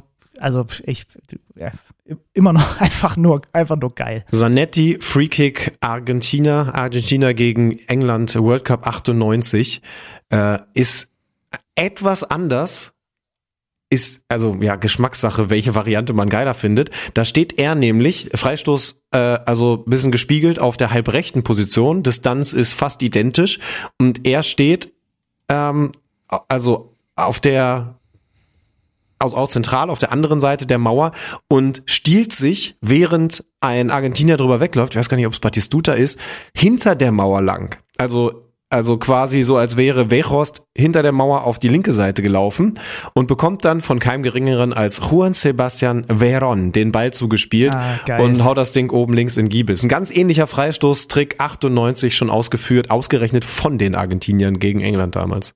Und dann geht's in die Verlängerung und ähm, wir waren dann ein bisschen verwundert, weil wirklich die Argentinier ja so dermaßen gewackelt haben bei diesen niederländischen langen Bällen, dass es im Grunde genommen nur unmittelbar nach Beginn der Verlängerung, da haben nämlich die Niederländer den ersten Anstoß gehabt, nochmal so einen langen Ball gab und dann eigentlich gar nicht mehr. Und äh, das war schon seltsam, weil die beiden großen Spieler waren ja weiter da vorne drin und plötzlich musste ein Luc de Jong ab und zu auf Konter spielen, was er natürlich nie, naturgemäß nicht so wahnsinnig gut, äh, gerade auch nicht mehr der Allerschnellste, nicht so gut beherrscht. Und äh, die Verlängerung wurde dann nochmal richtig brisant, gerade so in der Schlussphase der zweiten Hälfte der Verlängerung, weil die Argentinier dann nochmal richtig aufgedreht haben, nochmal voll auf Sieg gespielt haben, unter anderem da mit äh, Enzo Fernandes, überragendes Spiel vom Mann von Benfica im Übrigen, äh, da den Pfosten treffen, also wirklich nochmal, es gab nochmal so eine Phase, wo das Spiel nochmal Fahrt aufgenommen hat und dann musste aber die Entscheidung doch im Elfmeterschießen fallen, wie schon beim äh, ersten Spiel. Ähm, und da ist am Ende Argentinien das Team, was sich durchsetzt, weil Berghaus und Van Dijk die ersten beiden Schützen nicht versenkt, äh, ihre Schüsse nicht versenken. Und am Ende der goldene Schuss, das ist der von Lautaro Martinez. Und so gewinnt Argentinien im Elfmeterschießen mit 4 zu 3 und damit haben wir das Spiel, glaube ich, sportlich ganz gut rund gemacht. Aber es gibt natürlich auch noch eine andere Ebene, die bei dieser Partie mit reinge gespielt hat, die für mich trotzdem auch extrem unterhaltsam war und das war die emotionale Ebene. Also da gab es ja alles ne, bei diesem Spiel. Paredes, der eingewechselt wurde, der die Bank versucht abzuschießen mit 180 Sachen aus 84, äh, äh, aus, aus 4,80 Meter Entfernung, Rudelbildung. Die Mindgames mit dem argentinischen Torhüter Martinez bei der Ballübergabe beim Elfmeterschießen. Hast du die gesehen? Wie er dem Schützen, der ankommt, den Ball hinhält und in dem Moment, wo er ihn sich greifen will, ihn nach links wegwirft. Die Niederländer, die von der Mittellinie argentinische Spieler teilweise meterweit, äh, meterweit äh, Richtung Elfmeterpunkt begleiten. Also das hat sich im Laufe des Spiels immer weiter hochgeschaukelt und das hatte halt vor allem auch mit Antonio Mateo Laos zu tun, dem spanischen Unparteiischen. Ich habe vor dem Spiel zu Patrick Ittrich gesagt, guck mal Patrick, unser Freund, unser Freund pfeift, weil der halt als sagen wir mal, ein sehr aktiver und vielleicht ab und zu ins Selbstdarstellerische abdriftender Schiedsrichter bekannt ist. Er hat am Ende 18 gelbe Karten verteilt. Viele, viele für Spieler, die auf der Bank saßen oder für zum Beispiel auch Walter Samuel, den Co-Trainer. Es gab eine Szene, da haben wir einen Counter mitlaufen gehabt. Da hat er versucht, in eine Rudelbildung Ruhe reinzubekommen und hat einfach immer wieder gepfiffen. Und wir sind am Ende mit dem Counter bei 42 Pfiffen rausgekommen. Hat natürlich keinen einzigen Spieler interessiert. Beide Teams haben sich nach dem Spiel von ihm benachteiligt gefühlt. Ähm, ich muss sagen, er hat für mich leicht die Argentinier mehr äh, bevorteilt mit dem einen oder anderen Pfiff, den halt auch einfach nur Messi bekommt, weil er Messi ist. Aber er hat das Spiel nicht unter Kontrolle gehabt und ich glaube, er wird nicht noch ein WM-Spiel pfeifen. Nee, das, das glaube ich auch nicht. Ja. Und jetzt haben wir dann also ein Halbfinale Argentinien gegen Kroatien. Mit der Überraschung, Kroatien, wie, wie, wie schade findest du es, dass es nicht das Duell Argentinien-Brasilien ist? Fast schon eine rhetorische Ja. Frage, ne? Müssen wir, müssen wir schon, ja, ist es. Müssen wir schon ehrlich sein, ist natürlich schade. Ähm, ich stelle mich jetzt da auf eine äh, Kneipenschlägerei mit einem Ball ein, also im übertragenen Sinne. Also ich glaube, Mhm. das wird auch sehr, das wird ein sehr aggressives Spiel, aber wer weiß, ey, vielleicht, ich bin ja dann auch wieder da unten am, äh, bin ja dann da unten wieder in München, vielleicht gibt es den nächsten Autokorso, weil die Kroaten in K.O.-Spielen so, so stabil sind und vielleicht ziehen die wieder ins Finale ein. Also vielleicht, vielleicht sind die wirklich das Stoppschild für Lionel Messi. Ich traue es ihnen, also warum soll man es ihnen jetzt nicht mehr zutrauen? Ja. Ja, das stimmt. Es ist nicht das einzige Halbfinale, das wir so nicht erwartet haben. Ich glaube, da muss ich nicht mal abfragen, denn es gab eben auch noch eine weitere Überraschung in den Viertelfinals. Äh, wie gesagt, das Spiel habe ich weniger gesehen. Da musst du mir jetzt aushelfen. Marokko zieht ein ins WM-Halbfinale als erste afrikanische Mannschaft ever. Genau, vorher dreimal Viertelfinale, unter anderem der legendäre El Hadj Diouf mit äh, dem Senegal und Roger Mila an der äh, Eckfahne tanzend mit, äh, mit Kamerun. Ähm, ja, Marokko macht eigentlich das, was Marokko das ganze Turnier über macht. Marokko lässt kein Gegentor zu. Sie haben ein einziges Gegentor bislang in diesem Turnier kassiert und das war ein Eigentor. Äh, es gab es nur einmal bislang bei einer WM, dass eine Mannschaft vor dem Halbfinale nur ein Gegentor kassiert hat. Das waren die Italiener 2006. Wir wissen, wie das geendet ist. Die sind Weltmeister geworden. Die Portugiesen haben alles versucht, sind aber einfach größtenteils vergebens angerannt. Sie hatten diverse Möglichkeiten, na, wobei divers mal in Anführungsstrichen. Am Ende ist das Torschussverhältnis 11 zu 10. Ähm, sie hatten sehr viel Ballbesitz, aber Marokko spielt halt erstens unglaublich emotional, mit unglaublich viel Einsatz, mit unglaublich viel Leidenschaft und Hingabe defensiv, schmeißen sich in jeden Schuss rein, blocken die Schüsse und dann kommt halt noch das dazu, was du beim letzten Mal schon gesagt hast. Ich finde es einfach schön, den auch beim sehr mutigen Offensivspiel, die, die, da, die haben so viele Spieler drin, Bufal und Co., die einfach immer eins gegen eins äh, gehen wollen und auch mit dem Selbstverständnis das machen. Natürlich komme ich auch jetzt an einem Pepe oder wer auch immer das ist vorbei. Und dann haben sie mit Amrabat, den wir beim letzten Mal übrigens nicht erwähnt haben, noch so ein mhm. fantastisches, fantastisches Bindeglied. Ne? Das wollte ich beim, bei der letzten Folge eigentlich wollte ich den schon mit reinschmeißen. Da war ich mir nicht mehr sicher, ob du den schon genannt hattest von Florenz, der das alles irgendwie dann zusammenbringt.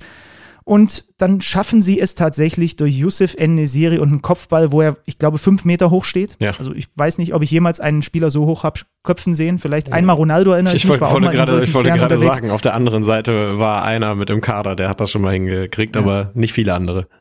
Ja, und äh, also das ist einfach nur beeindruckend, wie diese Mannschaft spielt. Ähm, die, die Fans, das werden ja immer mehr natürlich, ne? Es war jetzt gegen Portugal auch schon, die, die pfeifen auch gnadenlos bei Ballbesitz des Gegners. Ja, ganz ähm, kurz, Benny, Benny, nur, dass wir es nicht übergehen, natürlich auch ein dicker Torwartbock bei diesem in der Luft ja. stehen.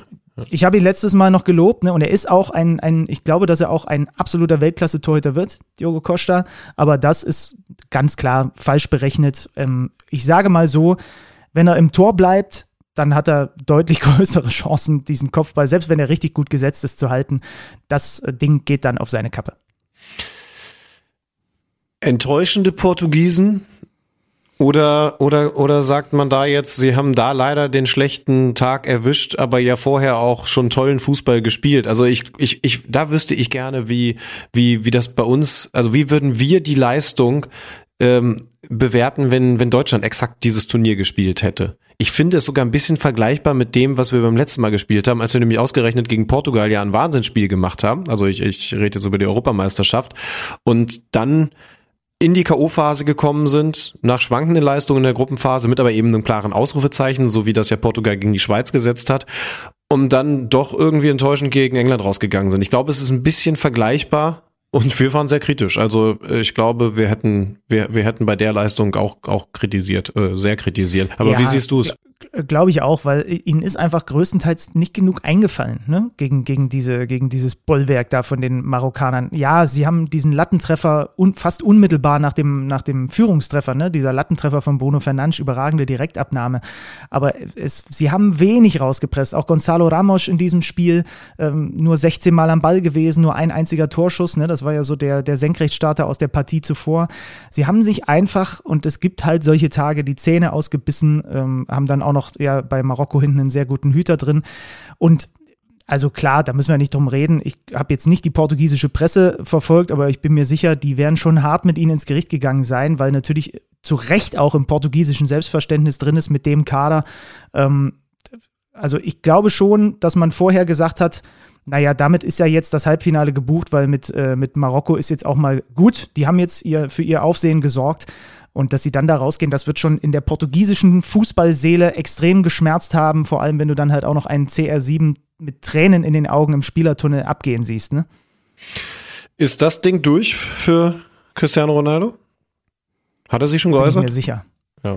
Also er hat sich noch nicht geäußert, glaube ich, zumindest stand jetzt, wo wir hier aufzeichnen, aber ich bin mir sicher, weil ehrlicherweise, der wird sich in zwei Jahren auch nicht, gut, musst du natürlich gucken, wer, wer Trainer ist, aber der wird sich auch nicht wieder auf die Bank setzen. So, die Mannschaft hat ihn, glaube ich, hart ausgedrückt, ein bisschen überlebt. So. Ähm, und jetzt ist sein, er hat sich auf, auf, auf Instagram hat er sich geäußert, aber ähm, er lässt die Zukunft noch offen, steht hier zumindest, aber ich kann mir das eigentlich nicht vorstellen. Gerade auch wenn das sich jetzt wirklich bewahrheiten sollte, dass er nach Saudi-Arabien geht. Ich glaube, dann ist das Thema, die nennen sich ja auch die Sau, dann ist das für, für Cristiano, glaube ich, durch. Und jetzt gibt es ein Halbfinale zwischen Marokko und Frankreich.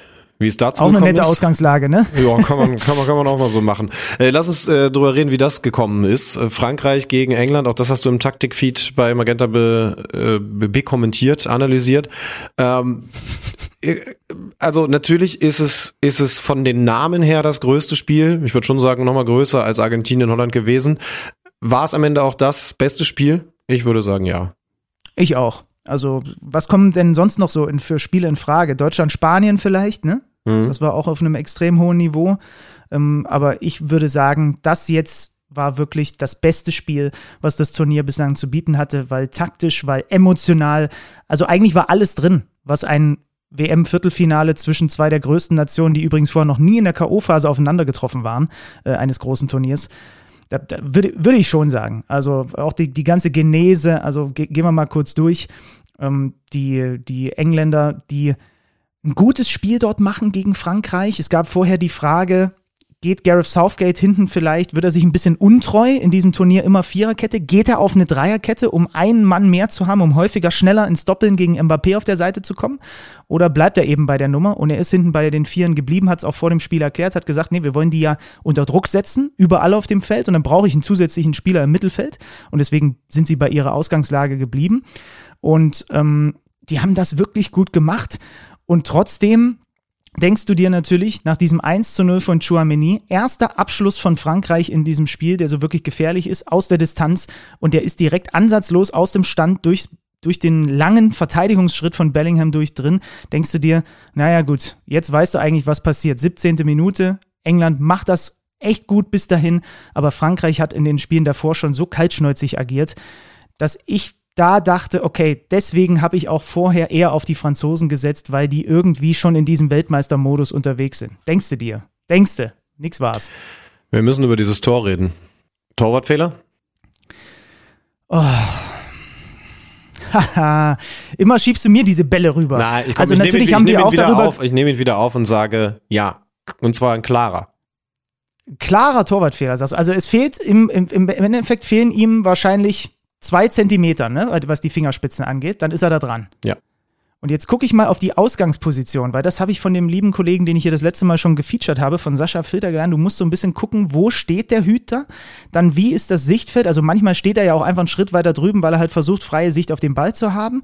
Und was macht er unmittelbar davor? Er geht in die, in die, so leicht in die Hocke und geht dann in die Absprungbewegung. Er steht sehr weit an, an aus seiner Sicht linken Pfosten. Aber ich glaube, das hat auch mit der Position des Balls zu tun und kommt dann halt mit den, äh, mit den ausgestreckten Armen, ausgestreckten Fingern einfach nicht mehr hin. Es wäre natürlich leichter, wenn er einfach ein bisschen größer wäre. Ne? Dann ist die Wahrscheinlichkeit größer, dass er das Ding hält. Ja, des- deswegen Ähm, werfe ich ihm jetzt aber keinen Torwartfehler. Aber guck's dir nochmal genau an. Schau nochmal genau hin auf die Bewegung, bevor der Abschluss kommt. Mit der Parade hat's nichts mehr zu tun. Da ist das Kind schon in den englischen Brunnen gefallen. Ähm, ich ich roll's nochmal auf. Man fragt ja, wenn man dieses Tor sieht, diesen Abschluss, Erst einmal, wie kann dieser Schuss ohne viel Anlauf, nicht mit absolut Vollspann durchgezogen, da einschlagen? Es ist sehr, sehr viel Speed auf diesem Ball, also Kompliment an Chouameni. Und trotzdem sage ich, der muss gehalten werden, weil erstens Pickford zu, zu, zu weit in der Ecke steht und zweitens, also nicht, dass es zwei unterschiedliche Punkte sind, aber das zweite ist die Erklärung für ersteres, im allerletzten Moment eine komische letzte Sprungbewegung von Pickford in die falsche Richtung kommt. Schau es dir nochmal an. Also er ist erst weit am von ihm aus gesehen linken Pfosten. Da muss er auch rein, weil der Ball da drüben auf der Seite ist. Das ist völlig Ich wollte okay. gerade sagen, das können Ja. wir ihm nicht vorwerfen, Nee, nee, weil der genau. Ball kommt ja von der Seite rüber. Ja, ja, ist völlig klar. So, und dann wandert der Ball rüber ins, äh, ins Zentrum. Er geht da mit, macht das meiner Meinung nach schon einen Tick zu wenig. Und wenn ihr jetzt dann schaut, das, das was so quasi so der, da gibt's einen Fachbegriff, den hat mir Helge Peyer mal genannt, so dieses, dieser letzte Hüpfer ist, bevor er dann abspringt. Das ist ein Hüpfer, der nicht, wie es eigentlich gut gewesen wäre, einfach mittig hochgeht oder vielleicht sogar noch ein bisschen seine Position korrigiert, denn das wäre nötig gewesen, um ein bisschen weiter aus seiner Sicht nach rechts zu kommen, sondern ich glaube, er geht sogar noch mal minimal nach links. Und dann kommt dieser Abschluss und er ist in dem Moment, als er abspringt und da müsstest du noch mal einen Freeze setzen, wie wir in der Fachsprache sagen, ist er einfach nur durch diesen letzten Hüpfer in einer ganz schlechten Position. Da steht er nämlich dann auf einmal noch einen Tick mehr am linken Pfosten, als er so ein paar hunderte Sekunden vorher gestanden hatte. Da hatte er sich schon richtiger in die Tormitte bewegt. Und wenn man guckt, von wo er dann genau den Abdruck hat, Fuß links, Fuß rechts, dann ist die Position einfach falsch. Und zwar deutlich Ja, falsch. Ja, jetzt, jetzt wo du sagst, ich glaube tatsächlich auch, dass die Belastung in dem Moment auf seinem linken Bein ist, ne? Das Und ist aber das ist richtig. ja eigentlich das. Nee, oder? Ja, Ja, das müsste man, ah, das weiß ich nicht. Das, da sind wir, da geht's mir dann äh, an Fachmännlichkeit definitiv aus bei der Torhüterposition. Ich, ich weiß nicht, ob es überhaupt eine, also da bin ich, also ich glaube, du hast auf jeden Fall recht, aber ob das jetzt richtig oder falsch ist, dass er, dass er mit mit links Hauptabdruck hat in die in die von ihm aus rechte Ecke, Ja gut, das mit weiß rechts ich nicht. geht's ja eigentlich gar nicht, wenn du nach rechts runter musst, ne? Egal, wir wollen nicht im Trüben fischen. Wir empfehlen euch, äh, wie heißt das nochmal? Hashtag Keeper-Analyse, da ist das auf Twitter bestimmt auch nochmal. Aber ich, ich verstehe zumindest, was du meinst. Ich würde aber nicht so weit gehen zu sagen, dass das ein Torwartfehler ist. Den hätten auch andere Torhüter, die in, im Viertelfinale stehen, nicht gehalten. Weil die ja auch Fehler machen. Weil die auch fehlen. Ja, aber Also ich ich- für mich nicht, ist es ein ein Fehler. klarer. Torwartfehler. Für mich ist es ein klassischer Fehler, den wir natürlich völlig anders bewerten, wenn wir ähm, hin, wenn wir jetzt nicht ganz genau hinschauen und hier nochmal ein Freeze und da nochmal ganz langsam abgespielt, weil es natürlich was ganz anderes ist, als wenn du den Ball irgendwie durch die Flutschfinger rutschen lässt. Aber im Endeffekt ist ja die Frage, warum geht dieses Ding, das hart geschossen ist, aber aus solch einer Distanz ohne Anlauf und auch nicht perfekt in den Pfosten rein ins Tor. Und das ist der Grund. Und äh, also, wenn er richtiger, sagen wir so, wenn er richt, wenn er, wenn er in der Positionierung, das ist ja eine Teilaufgabe von allem, was er zu tun hat, wenn er in der Positionierung und was macht er mit diesem letzten Abdruckschritt, ich weiß nicht, was der Fachbegriff ist, mit diesem nochmal letzten Hüpfer, wenn er da alles richtig macht und er springt in die Ecke, dann ist er mit den Händen da, rutscht ihm der Ball da durch die, durch die Hände ins Tor, dann sagen wir völlig ohne Frage Torhüterfehler. So.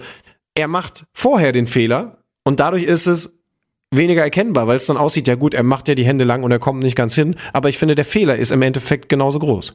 Ich habe jetzt hier gerade noch mal ein bisschen weiter zurückgespult und ich glaube, der größere Fehler für mich ist der von Jude Bellingham. Denn der läuft in eine vollkommen gut schon besetzte Box voller Engländer. Zu Zuordnung in der Mitte gegen Giroud passt. Es sind dann noch, äh, Giroud steht so auf dem Elfmeterpunkt, da ist aber einer direkt dran. Und dann sind noch vier, sogar fünf Engländer am und im eigenen 16er, die sich um nur zwei Franzosen kümmern. Und Bellingham läuft einfach noch mit auf den Elfmeterpunkt und kommt dann, man sieht nämlich, als er das Unheil äh, sieht, dann versucht er rauszusprinten und kommt aber zu spät dahin, ob das jetzt er ist oder Jordan Henderson, der da eher hin muss. Aber ich würde sogar eher sagen, dass Jude Bellingham ja, der, der läuft dann noch so einen Bogen, also vielleicht müsste auch Henderson eher loslaufen, aber das müssen wir schon auch in die Verlosung mit reinnehmen, dass es auch noch Vorderleute von Pickford gibt, die vielleicht so einen Schuss auch einfach mal blocken können, weil irgendwie vom Gefühl her, Marokko hätte den geblockt. Verstehst du, was ich meine? Ja, also Henderson und Bellingham stehen beide extrem tief. Du sprichst damit eine der größten Schwächen von Jude Bellingham an, der, der manchmal nicht 100% in der, in der Bewegung gegen den Ball kopfmäßig da ist. Und, und da siehst du auch, er läuft hinten rein. Das ist ja erstmal löblich, ne, dass er diese Meter macht, um hinten im eigenen ist nicht 16er, nötig, ne? äh, genau, um, um da zu sein. Und er, er, er scannt halt nicht richtig, ne? Wir loben das ja bei, Er ist nur ballorientiert ja, ja, vom Blick her. ja, ja, genau. Also er, er hätte halt früher schauen müssen, wo ist eigentlich die Gefahr, wo sind die Leute, die man decken muss. Aber ich musste jetzt ehrlich sein, nee, Henderson geht sogar richtig mit. Henderson steht am Ende, also Henderson steht am Anfang richtig, um, um bei Giroud zu doppeln. Und dann sieht er, okay, hinten wurde aufgefüllt, macht den Schritt nach vorne.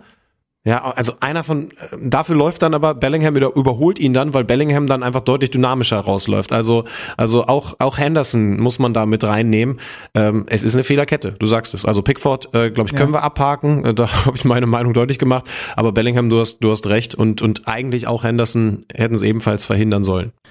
Danach die Engländer mit einer überragenden Reaktion auf diesen Rückstand. Also das muss man echt sagen. Harry Kane hat eine Riesenchance gegen, äh, gegen Loris. Dann gab es noch so ein bisschen die Frage, hätte es vielleicht sogar Elfmeter geben müssen in der einen Situation. Also die sind wirklich nicht geschockt. Vielleicht können wir da auch noch mal kurz erklären, was die Engländer in diesem Spiel gemacht haben. Also wie gesagt, hinten Viererkette und der rechte Verteidiger Kyle Walker, der hatte quasi Verbot, über die Mittellinie zu gehen und sich mit in den Angriff einzuschalten. Das hat er nur einmal gemacht in der Entstehung äh, des 0 zu 1 und ansonsten sollte der dafür sorgen, dass er bei Mbappé bleibt. Also ich habe auch lustigerweise noch mal so ein kleines, ich konnte die Average Positions von beiden anwählen und wenn man dann da draufklickt, dann sieht man, die sind quasi fast gleich. Also Walker war der Mbappé Schatten in dem Moment und ist, dafür ist haben sie der am besten geeignete Verteidiger, den man im Moment Genau, wahrscheinlich auf wegen der Welt dem finden Tempo, kann. Ja. Ja, ja, ne, weil, weil der wirklich, der läuft ja 37 irgendwas. Mbappé ist noch ganz leicht drüber, hat vor dem Spiel gesagt, ey, der Typ hat einen Körper wie ein Panzer und ist noch so schnell wie ich. Also da war der Respekt auch da. Und ähm, dafür haben sie was ganz Interessantes gemacht. Also, oder bleiben wir erstmal die, bei den Franzosen ging deswegen über die Seite von Mbappé auch relativ für seine Verhältnisse wenig Gefahr aus. Ja? Also der hatte nur einen Abschluss. So, die, der Großteil der Angriffe oder zumindest prozentual deutlich mehr Angriffe kam über die rechte Seite und über Dembélé. Der hatte mehr Ballaktionen, der hatte deutlich mehr Pässe im letzten Drittel, der hat mehr Flanken geschlagen äh, als Kylian Mbappé. Das heißt, erstmal auf der Seite, und das war ja so ein bisschen als Schlüsselduell ausgemacht worden vor dem Spiel, ist das ganz gut aufgegangen. Und mit dem Ball haben die Engländer dann die Schwäche von Mbappé immer wieder konsequent ausgenutzt, nämlich, dass der einfach häufig auch gerne mal stehen bleibt und sich am Spiel gegen den Ball nicht beteiligt. Sie haben nämlich immer Walker ist nicht mit nach vorne gegangen, hat demzufolge auch Mbappé, selbst wenn er vielleicht mal Bock gehabt hätte, äh, gar nicht mitgezogen, ja, sondern die sind halt einfach beide meistens in der englischen Hälfte stehen geblieben. Und dann ist aber natürlich ein Riesenraum zwischen dem etatmäßigen Linksaußen Mbappé und seinem eh schon sehr offensiv orientierten Linksverteidiger Theo frei. Und in diesem Raum, das war das ganze Spiel über immer wieder zu sehen und die Franzosen haben nicht darauf reagiert, was ich schon krass finde, ist Jordan Henderson immer wieder reingegangen und sie haben immer wieder darüber angeschoben, Diagonalbälle mal flach, mal hoch über diese Seite, am Ende 40 Prozent der Angriffe über rechts. Deswegen auch so ein sehr auffälliger und sehr, sehr starker Bukayo Saka, weil sie halt einfach äh, Gareth Southgate und sein Trainerteam und die Mannschaft diese, diese Mbappé-Schwäche nutzen wollten. Und das ist ihnen sehr, sehr gut gelungen. Und äh, sie kamen zum Beispiel auch wie die Feuerwehr dann aus der zweiten, äh, aus der Pause raus in die zweite Halbzeit. Äh, richtig gut, ein Schuss von Bellingham und dann kriegen sie den Elfmeter, der bockstarke Saka wird gefault von Chouameni und Harry Kane verwandelt gegen seinen Teamkollegen, gegen äh, Hugo Lloris, die beide bei Tottenham spielen und äh, ist jetzt gleich auf mit Wayne Rooney, beide 53 Länderspieltore. Und England macht auch danach, man einfach ein gutes, ein richtig gutes Spiel und ist das bessere Team. Ja, also äh, ich habe notiert, dass Rabiot noch eine noch eine gute Schuss, äh, Chance hatte, aber es war das war auch ein, auch ein Fernschuss, ein, ein Volley, aber ja insgesamt vor allen Dingen, weil sie taktisch absolut eine Idee hatten. Also also auch die haben sich, habe hab ich richtig notiert, ne? Beide Mannschaften haben die Startaufstellung nicht verändert im Vergleich zum Spiel davor. Also auch die haben sich nie Hose gemacht vor dem Gegner. Auch die haben nicht überangepasst, sondern hatten eine Idee gegen vor allen Exakt. Dingen Mbappé und haben eben aber auch, und das ist dann schon spannend, gesehen, wie man mit allem Fokus, ihn zu verteidigen, eben auch selber Nutzen daraus ziehen kann, dass er natürlich genau, auch das war super Schwächen hat gegen interessant zu beobachten. Ja. ja. das war super interessant zu beobachten. Und dann ist aber Frankreich halt Frankreich, ne? Und auch wenn man das schlechtere Team ist, hat man Olivier Giroud da vorn drin, der hat eine Riesenchance vorher schon, wo Pickford hält.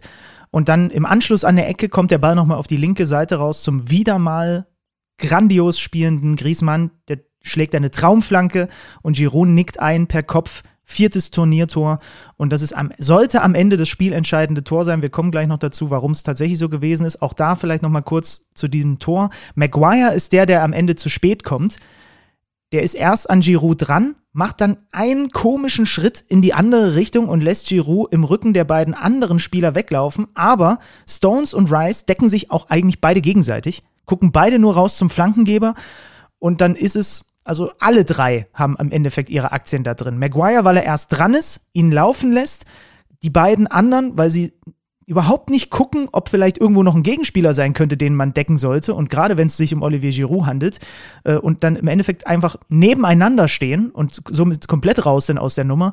Und dann ist Olivier Giroud halt einfach Olivier Giroud und bestraft das. Der hatte vorher schon eine Chance, äh, ganz kurz nur zu Griezmann, zum Flankengeber. Die ist wirklich sehr gut geschlagen, die Flanke, weil sie auch hart genug ist. Wenn die, wenn die sanfter kommt, dann haben die drei angesprochenen Verteidiger trotz Stellungsfehlern noch die Chance, das wegzuarbeiten. Ähm, aber der Griezmann ist für mich eine der größten Überraschungen des Turniers. Hättest du denn erwartet, dass der Kerl eine tragende Rolle spielt und nicht abfällt gegenüber Leuten wie Mbappé oder Dembele? Never ever. Ja. Also, Never ever. Also, also ich, mit ich, dem ich habe das auch zu wenig verfolgt. Ich habe das auch zu wenig verfolgt in der Liga, aber der ist für mich ähm, nach Messi, weil der natürlich noch spielentscheidender ist, glaube ich, bislang der zweitbeste Spieler des Turniers. würde ich sagen. Griezmann, so weit, okay, das ist schon, das Ja. ist schon, aber mag ich, finde ich gut, finde ich gut. Ich weiß nicht, was Kylian Mbappé davon hält, aber, aber ich finde es, ich finde, es ist mal ein, Ja, mal ein okay, gut, der ist natürlich ja. auch so Nein, du lass dich hier nicht natürlich- kleinreden, du hast es gesagt, alle Zuhörer haben es mitbekommen. Ja. Äh, Okay. Die Analyse äh, vom Tor, die, also am Ende ist ja Maguire da sogar dann noch dran. Das Ding ist äh, entsprechend auch überhaupt gar nicht haltbar für, für Pickford, äh, aber die hast du ja schon, schon gegeben. Oh, jetzt ist Emmy gerade hier ein Ja. bisschen am Bellen, ja. Aber äh, Ja, hat man aber nicht, hat man, also ich habe es zumindest nicht gehört, wenn du es nicht gesagt hättest. Ja gut, Und aber dann dann ist es, äh, also tr trotzdem mache ich mir Sorgen.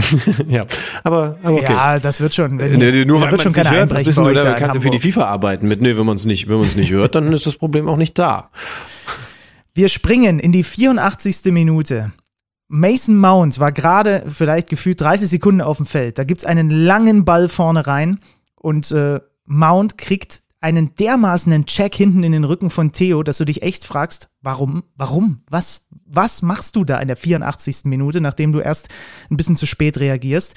Ich finde, der brasilianische Referee hätte das im Idealfall auch selber sehen müssen. Der hatte sowieso mit diesem Spiel auch ein ganz kleines bisschen zu kämpfen, wenn wir ehrlich sind guckt sich's dann, VAR greift ein, guckt sich's an, entscheidet auf Foul-Elfmeter, wieder Kane gegen Loris. Er schießt sowieso gerne nach links, in dem Fall, weil er vielleicht weiß, ja, Loris wird in diese Ecke springen, versucht er ihn hart unter das Dach zu hauen und er haut ihn übers Dach, deutlich drüber sogar und dann hatte Rashford danach noch eine Chance, aber das ist eigentlich die Szene, die dann am Ende England aus diesem Turnier ausscheiden lässt. Und es ist maximal bitter, weil ich habe ja schon gesagt, wie toll ich Harry Kane finde. Und er hat auch da wieder ein gutes Spiel gemacht und äh, ja, ist jetzt der Depp der Nation, wobei ich glaube, sie sind einigermaßen glimpflich größtenteils mit ihm umgegangen, weil einfach England da nach einer Top-Performance halt bitter ausscheidet. Rashford hat sogar mit einem Freistoß fast der Position, wo die Niederländer noch den Ausgleich gemacht haben, die letzte große Gelegenheit, um es eben doch noch irgendwie zu drehen. Aber das ist nicht gelungen. Die Franzosen ziehen also ein ins Halbfinale. Da kann man auch absolut nicht von unverdient sprechen, aber, aber England war über Phasen, haben es gesagt, das bessere Team und äh, entsprechend war das Spiel dann eben, nämlich ein richtig, richtig gutes. Also das hat verdammt viel Spaß gemacht. Es ist natürlich auch mal wieder Werbung für die Neuen gewesen. Ne? Also Harry Kane am Ende der tragische Held, aber dieses Giroud-Tor ist eben auch ein klassisches. Gut, dass da vorne ein Mittelstürmer drin steht, Tor. Das ist das, was für uns eine große Aufgabe wird in den nächsten Jahren im DFB-Team. Und ich will jetzt von dir wissen, schafft es eine der Überraschungen noch eine Runde weiter oder sehen wir Argentinien, Frankreich? Leg dich fest. Also Marokko, ich, ich glaube, beides wird jetzt wahnsinnig emotional auf ganz unterschiedliche Arten. Ich glaube auch, dass es ein verdammt hart geführtes Halbfinale zwischen Argentinien und Kroatien gibt. Da habe ich die deutlich größere Chance für den Außenseiter. Und äh, Marokko wird ein, ein tolles Spiel liefern. Also es, das, das kann schon auch nur gut werden, alleine durch diese besonderen Emotionen. Aber Frankreich wird sich durchsetzen. Und ich glaube, minimal es ist auch noch die etwas schönere Geschichte, muss man ehrlich sagen. Frankreich gegen Argentinien und nicht Frankreich gegen Kroatien. Aber ich glaube, das erste Halbfinale wird, wird verdammt umkämpft und das eben wirklich in jederlei Hinsicht. Hast du was anderes? Ich sage auch Argentinien, Frankreich. Ich traue mich nicht, nochmal auf einen der äh, Underdogs zu setzen. Die haben, glaube ich, ihr. Ja, es ist ja nicht nur Glück, ne? Sie haben sich das auch verdient, dass sie da stehen, aber das haben, ich glaube, der Zauber ist dann jetzt gegen diese beiden Schwergewichte wirklich verflogen. Sag mal ehrlich. Werden wir darüber. Äh, Ja. Sorry, aber wie findest du es denn jetzt mal nur unter uns insgesamt, dass die Spiele so gelaufen sind und die Halbfinals entsprechend jetzt so sind, wie sie sind? Weil es hätte halt, also es ist ja doof, das jetzt so zu fordern, ne? aber es hätte halt Argentinien gegen Brasilien sein können und es hätte ja Frankreich gegen Portugal sein können. Da finde ich irgendwie die Marokko-Story schon cool, aber also das eine ist ja, dass man Überraschungen hat und deswegen waren diese Viertelfinals toll. Das andere ist eben, dass dadurch, dass Favoriten ausgeschieden sind, kein absolutes Schwergewichtsduell im Halbfinale auf uns wartet. Ja, aber das ist, also Das ist ganz Fußball. platt. Ich zeige gleich. Nein, ist ja so. Also, ne, da, und, und das ist halt auch vollkommen richtig und gut so. Weswegen gucken wir gerne Pokal und das soll halt nicht berechenbar sein. Ja. Und ich will nicht immer nur die Top 8 der Welt dann am Ende um den Champions League-Titel und so weiter kämpfen haben, sondern ich will halt auch mal, was ist so ein Beispiel, die Villarreals dieser Welt in, äh, plötzlich einen guten Run hinlegen sehen in so einer Champions League und jetzt in so einer WM. Äh, Ich, ich finde das schon extrem charmant. Klar, natürlich im Hinterkopf Argentinien, Brasilien, bah, das wäre schon Brett gewesen. Ja. Wir können unter die Analysen einen Strich machen und überlegen, wie wir weitermachen. Was hältst du denn von den WM-Moments, jetzt wo wir gerade so ein bisschen nostalgisch unterwegs gewesen sind? Ich feuer ab, Junge. Ich feuer ab. Die gute alte Zeit. WM-Edition.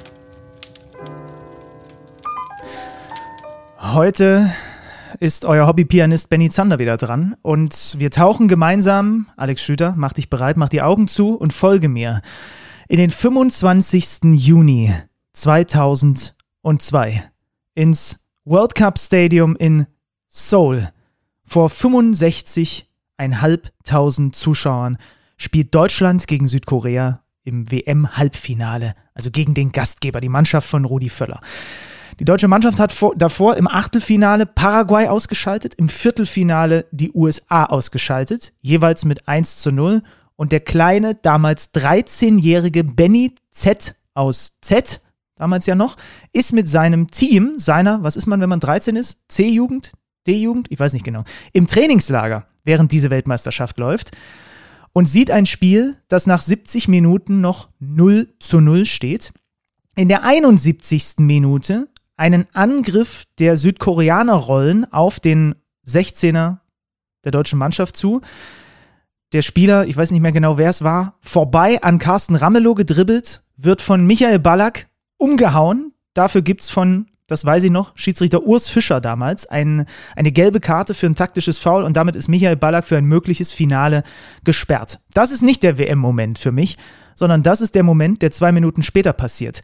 Angriff der deutschen, äh, der deutschen Mannschaft über die rechte Seite. Oliver Neuville treibt den Ball nach vorne, verzögert einmal, verzögert zweimal, ist mittlerweile rechts im 16er angekommen, flankt den Ball flach in den Rückraum und wer kommt von dort angeschossen? Michael Ballack in seiner typischen Michael Ballack-Manier. Schießt den ersten, Torwart hält, läuft durch und knallt den zweiten, den Abpraller rein zum 1 zu 0 zum Siegtreffer am Ende für die deutsche Mannschaft. Er schießt also sein Team in ein WM-Finale, in dem er selbst fehlt und äh, wo die Mannschaft dann, wir wissen, wie das ausgegangen ist, dann auch verliert. Aber das ist eben der Moment, an dem der kleine Benny, an dem ich zum ersten Mal in meinem Leben aktiv den Gedanken in mir trage, ey, wir werden Weltmeister. Du musst mal überlegen, ne? 98, das Aus da im, was war's, Viertelfinale gegen Kroatien oder Achtelfinale? Bin mir nicht mehr ganz sicher. Hm, ich ich weiß es auch nicht mehr genau. Ich, äh, ich, eins, ja. eins von beiden auf jeden Fall. 94 war ich noch zu klein. Das heißt, das ist die erste WM, die ich äh, dann auch noch ne, in diesem Trainingslager-Kontext mit meinen ganzen Mitspielern sehe. Wir fiebern da alle mit. Und ich bin natürlich komplett eskaliert bei diesem Treffer von äh, Michael Ballack, nachdem er sich vorher für die Nation geopfert hat. Der hatte ja auch im Viertelfinale das Siegtor äh, geschossen.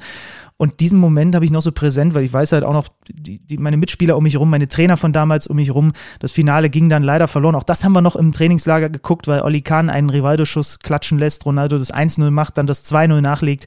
Aber das zwei Minuten, nachdem wir alle uns denken, oh Gott, der damals noch nicht mal mit dem Label Capitano versehene Ballack wird im Finale fehlen, der dieses Tor macht und äh, quasi das Finale erst ermöglicht, habe ich, hab ich noch jetzt komplett vor Augen. Ich habe es auch gerade noch mal vor Augen und äh, weiß äh, mich zu erinnern, dass das ein besonderes Tor gewesen ist, weil er so eine Rechts-Links-Kombination auspacken muss. Ne? Der erste Abschluss Exakt, mit rechts, dann genau. Abpraller und er und muss den gar nicht so ja. leicht zu nehmen mit links ins dann verwaiste, weil Torhüter am Boden liegt, Tor schieben. Ja, ich habe übrigens Michael Ballack vor ein paar Tagen äh, gefragt, ob er eigentlich damals in dieser Aktion, also als er dieses Foul spielt, wusste, dass er dann gesperrt sein wird. Und er hat mir gesagt, weil ich weiß gar nicht, ob du mit, ob du mit dabei gewesen bist. Er hat gesagt, nee, das, also, also, das hast du in dem Moment nicht auf dem Schirm. Es ist einfach nur klar, du, es muss, du musst dieses taktische Foul machen. Aber dafür geht's viel zu schnell, als dass du nochmal kurz deine gelben Karten, deine Situation durchzählen könntest. Sondern er wusste einfach, das Foul muss jetzt gemacht werden. Und als er es gemacht hatte, wusste er natürlich, was das bedeutet. Aber es war in der Reihenfolge und nicht andersrum. Ja, ähm, er, ich hoffe, Carsten Ramelow gibt ihm lebenslang Drinks aus, wenn sie irgendwo unterwegs sind, weil der lässt sich vorher nämlich ganz schön auswackeln da vom Südkoreaner. Mein WM-Moment 2002 in Seoul, Michael Ballack zum 1-0 im Halbfinale. Und das war folgende Rubrik. Die gute alte Zeit. WM-Edition. Und das trifft sich doch ganz gut, Schlütenmann, weil dann sind wir doch thematisch schon bei der deutschen Fußballnationalmannschaft, die es ja gerüchteweise auch noch gibt. ja, also sie haben sich erstmal richtigerweise in, oh Keller ist ein böses Wort in Fußball Deutschland, aber in ein, sagen wir Büro, das ist in eurem Kopf wahrscheinlich positiver notiert, eingeschlossen, um zu gucken, woran es denn jetzt eigentlich gelegen hat. Ich war nicht mit dabei, aber wir haben ja zum Glück in unseren Telefonbüchern Leute, die zumindest ganz nah an solche Büroräume rankommen. Und genau so jemanden werden wir jetzt, ja, Telefonbuch geöffnet, anrufen. Werbung. Gewinnen kann jeder. Aber du, du willst mehr. Sicher dir bis zu 100 Euro Neukundenbonus bei Tipico. Weil du es spürst. Tipico, das Original. Mindestalter 18 Jahre. Glücksspiel kann süchtig machen. Hilfe unter Spielerambulanz.de. So ganz viele Deutsche sind ja nicht mehr in Katar. Fans sind abgereist, Journalisten sicherlich auch. Mindestens 26 Athleten ähnlich gebaut wie der Mann, der uns aber eben noch zugeschaltet ist. Hallo, Oliver Hartmann. Hallo aus Katar, ja, gute Einleitung. Jetzt muss ich aber mal kurz überlegen, was ist denn der, äh, der Nationalspieler, der von der Statur her wie Oliver Hartmann, jetzt muss ich erstmal überlegen, was ist eigentlich Oliver Hartmanns Statur? Wir haben uns ein paar Mal in unserem Leben auch direkt schon gesehen, häufiger sind wir über diesen Weg miteinander verbunden. Du bist jetzt nicht der Niklas Süle von der Größe zum Beispiel her, ne? Na, er ist, ist glaube ich, ein Goretzka-Typ. Das können wir dem Zuschauer einfach von mal so Oberarm, ins Ohr geben, ja. dem Zuhörer. Also ich bin jetzt mal näher bei Alex als bei Benny. Lassen wir das so stehen. Oliver, du bist eben tatsächlich, ich habe es ja nicht umsonst gesagt, noch da und arbeitest weiterhin für den Kicker bei dieser Weltmeisterschaft. Wie ist denn der Eindruck jetzt aktuell, während die Viertelfinals gespielt wurden? Ist es merklich weniger geworden, sowohl was die Fans angeht als auch die Journalisten, oder merkt man gar nicht so viel Unterschied? Naja, es ist zumindest weniger geworden, was deutsche Journalisten angeht und äh, wie auch eben was Journalisten von anderen Nationen angeht, die ausgeschieden sind. Äh, die, die WM, die verlagert sich ja dann in der K.O.-Runde immer in Richtung derjenigen, die noch dabei sind. Äh, und dort haben äh, in den vergangenen Tagen natürlich die äh, Teams aus Südamerika den Ton angegeben, aus äh, Argentinien und Brasilien. Die waren mega zahlreich vertreten. Äh, die Europäer ein bisschen weniger, aber äh, gestern war ich bei Frankreich gegen England. Äh, da war sowohl die Tribü Pressetribüne voll als auch das Stadion. Also das Interesse ist natürlich an dieser Weltmeisterschaft da. Es war ja in anderen Teilen der Welt immer etwas größer als in Europa und speziell in Deutschland ist ja ganz interessant, dass du jetzt im Grunde genommen einen Spagat vollbringst, weil du bist vor Ort und coverst, wie wir neudeutsch so schön sagen, die Spiele, äh, die es da eben ohne deutsche Beteiligung noch gibt. Und gleichzeitig bist du natürlich mit einem Ohr und immer wieder einem Auge, äh, also quasi, wenn man so möchte, einer Gesichts- und Kopfhälfte, bist du in Deutschland unterwegs mit den Kollegen. Äh, ihr seid ja ein Team, was sich quasi um das DFB-Team kümmert, wenn es eben darum geht, was da gerade so passiert. Und da gab es ja nun gerade eben vor wenigen Tagen diesen Krisengipfel beim DFB mit mit dem Präsidenten Neubauer, mit dem äh, Vize, mit Aki Watzke und mit Bundestrainer Hansi Flick. Wir wissen alle schon mal unterm Strich, was die größte Schlagzeile war, nämlich, dass die Trainerposition die gleiche bleibt. Gab es nach deinen, nach euren Infos denn überhaupt die Möglichkeit, dass Hansi Flick nicht Bundestrainer bleibt, Richtung EM im eigenen Land? Ja, es gab im Endeffekt nur eine Möglichkeit. Äh, das wäre die gewesen, dass Hansi Flick sagt, er macht es nicht mehr. Äh, das wäre tatsächlich, ähm, das war die einzige unbekannte äh, für uns ähm, vor diesem Treffen, dass von Seiten des DFB äh, und äh, eben auch von, von DFL durch ähm, Aki Watzke es überhaupt kein Bestreben gab, äh, den Bundestrainer auszuwechseln. Das war eigentlich von vornherein klar.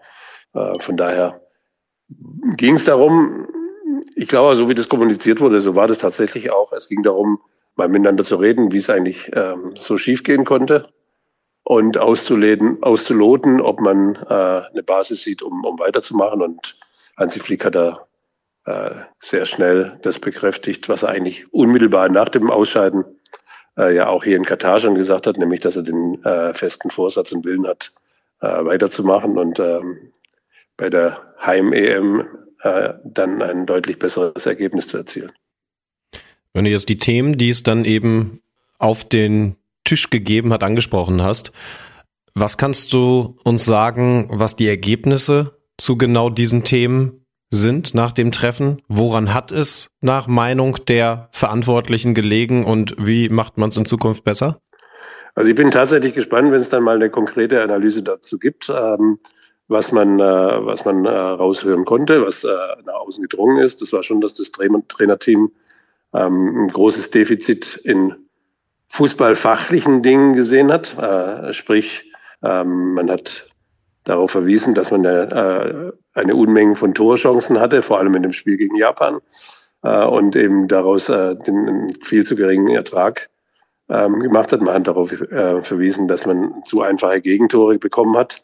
Das alles stimmt ja auch, aber hinter all dem steht ja auch eine tiefere Ursache. Äh, äh ist es die Qualität des Kaders? Ähm, ich glaube, das können wir alle verneinen. Also um, um eine Mannschaft wie Japan zu schlagen und um in dieser Gruppe weiterzukommen, äh, da reicht der Kader sicherlich aus. Äh, waren es andere Dinge? Waren, war, die, war, die Vorbereitung nicht gut genutzt? War die Zusammenstellung des Teams äh, eben auch mit den Experimenten, die Hansi Flick gemacht hat, äh, nicht unbedingt glücklich? Sicherlich ist da auch was dran. Die Einwechslungen, Auswechslungen in dem äh, Spiel gegen Japan waren sicherlich auch nicht ähm, ganz zufriedenstellend. Da, da gibt es viele Faktoren, was Hansi Flick aber ähm, von vornherein oder in diesem Gespräch ausgeschlossen hat, was er nicht hat äh, gelten lassen. Das war die Kritik am Quartier. Äh, das hat er verteidigt und äh, was er auch nicht hat äh, gelten lassen, das war die öffentliche Diskussion, ob äh, die Familienmitglieder der Spieler zu oft im Quartier waren, ob das alles ein bisschen zu familiär, zu leger, äh, zu entspannt, ob da viel, zu viel Urlaubsfeeling gewesen wäre und man da beides Wesentliche aus den Augen verloren hätte. Auch das hat äh, Hansi Flick ganz klar gesagt, das ist nicht der Fall. Ähm, ich denke, es wird noch eine Weilchen dauern, bis man, äh, bis man sich tatsächlich dann auch ähm, einig ist, was man verändern muss, weil das Veränderungen kommen müssen, das ist ja ganz klar. Äh, die müssen personeller Art sein, die müssen auch in der Zusammenstellung sein. Die wird es ja auch geben, dadurch, dass äh, Oliver Bierhoff ähm, von seinem Amt zurückgetreten ist. Also auch da wird es ja einen neuen Impuls geben ja, also das, äh, das über allem steht die Erkenntnis, dass das voll und ganz ein selbstverschuldetes Ausscheiden war, das nie und niemand so notwendig gewesen wäre. Ich hätte zwei Punkte dazu. Einmal zu dem Beginn deiner Ausführungen. Jungs, was haltet ihr davon? Ich weiß nämlich gar nicht, Oliver, das kannst du vielleicht gleich mal sagen, wie das bislang beim DFB gehandelt oder gehandhabt wurde. Es gibt ja, wenn ein Kader bekannt gegeben wird und mit Blick auf so ein Turnier, gibt es ja eine offizielle Pressekonferenz, ne? wo der Kader bekannt gegeben wird und dann da werden auch Fragen dazu gestellt.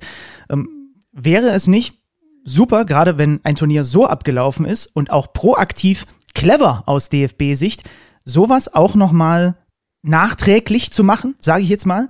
Also du hast ja gesagt, mal gucken, wann jetzt so die Erkenntnisse rauskommen. Es bröckelt ja jetzt so ein bisschen, Watz gesagt hier was, vielleicht sagt irgendwann Flick da was, aber wäre es nicht in einem geordneten Rahmen, wo man auch wirklich einfach mal den Schwung an Journalisten einlädt und dann diese ganze Nummer gemeinsam nochmal nach einer Analyse äh, zerpflückt, äh, wäre das nicht eigentlich total ein smarter Move auch, Oliver, aus DFB-Sicht?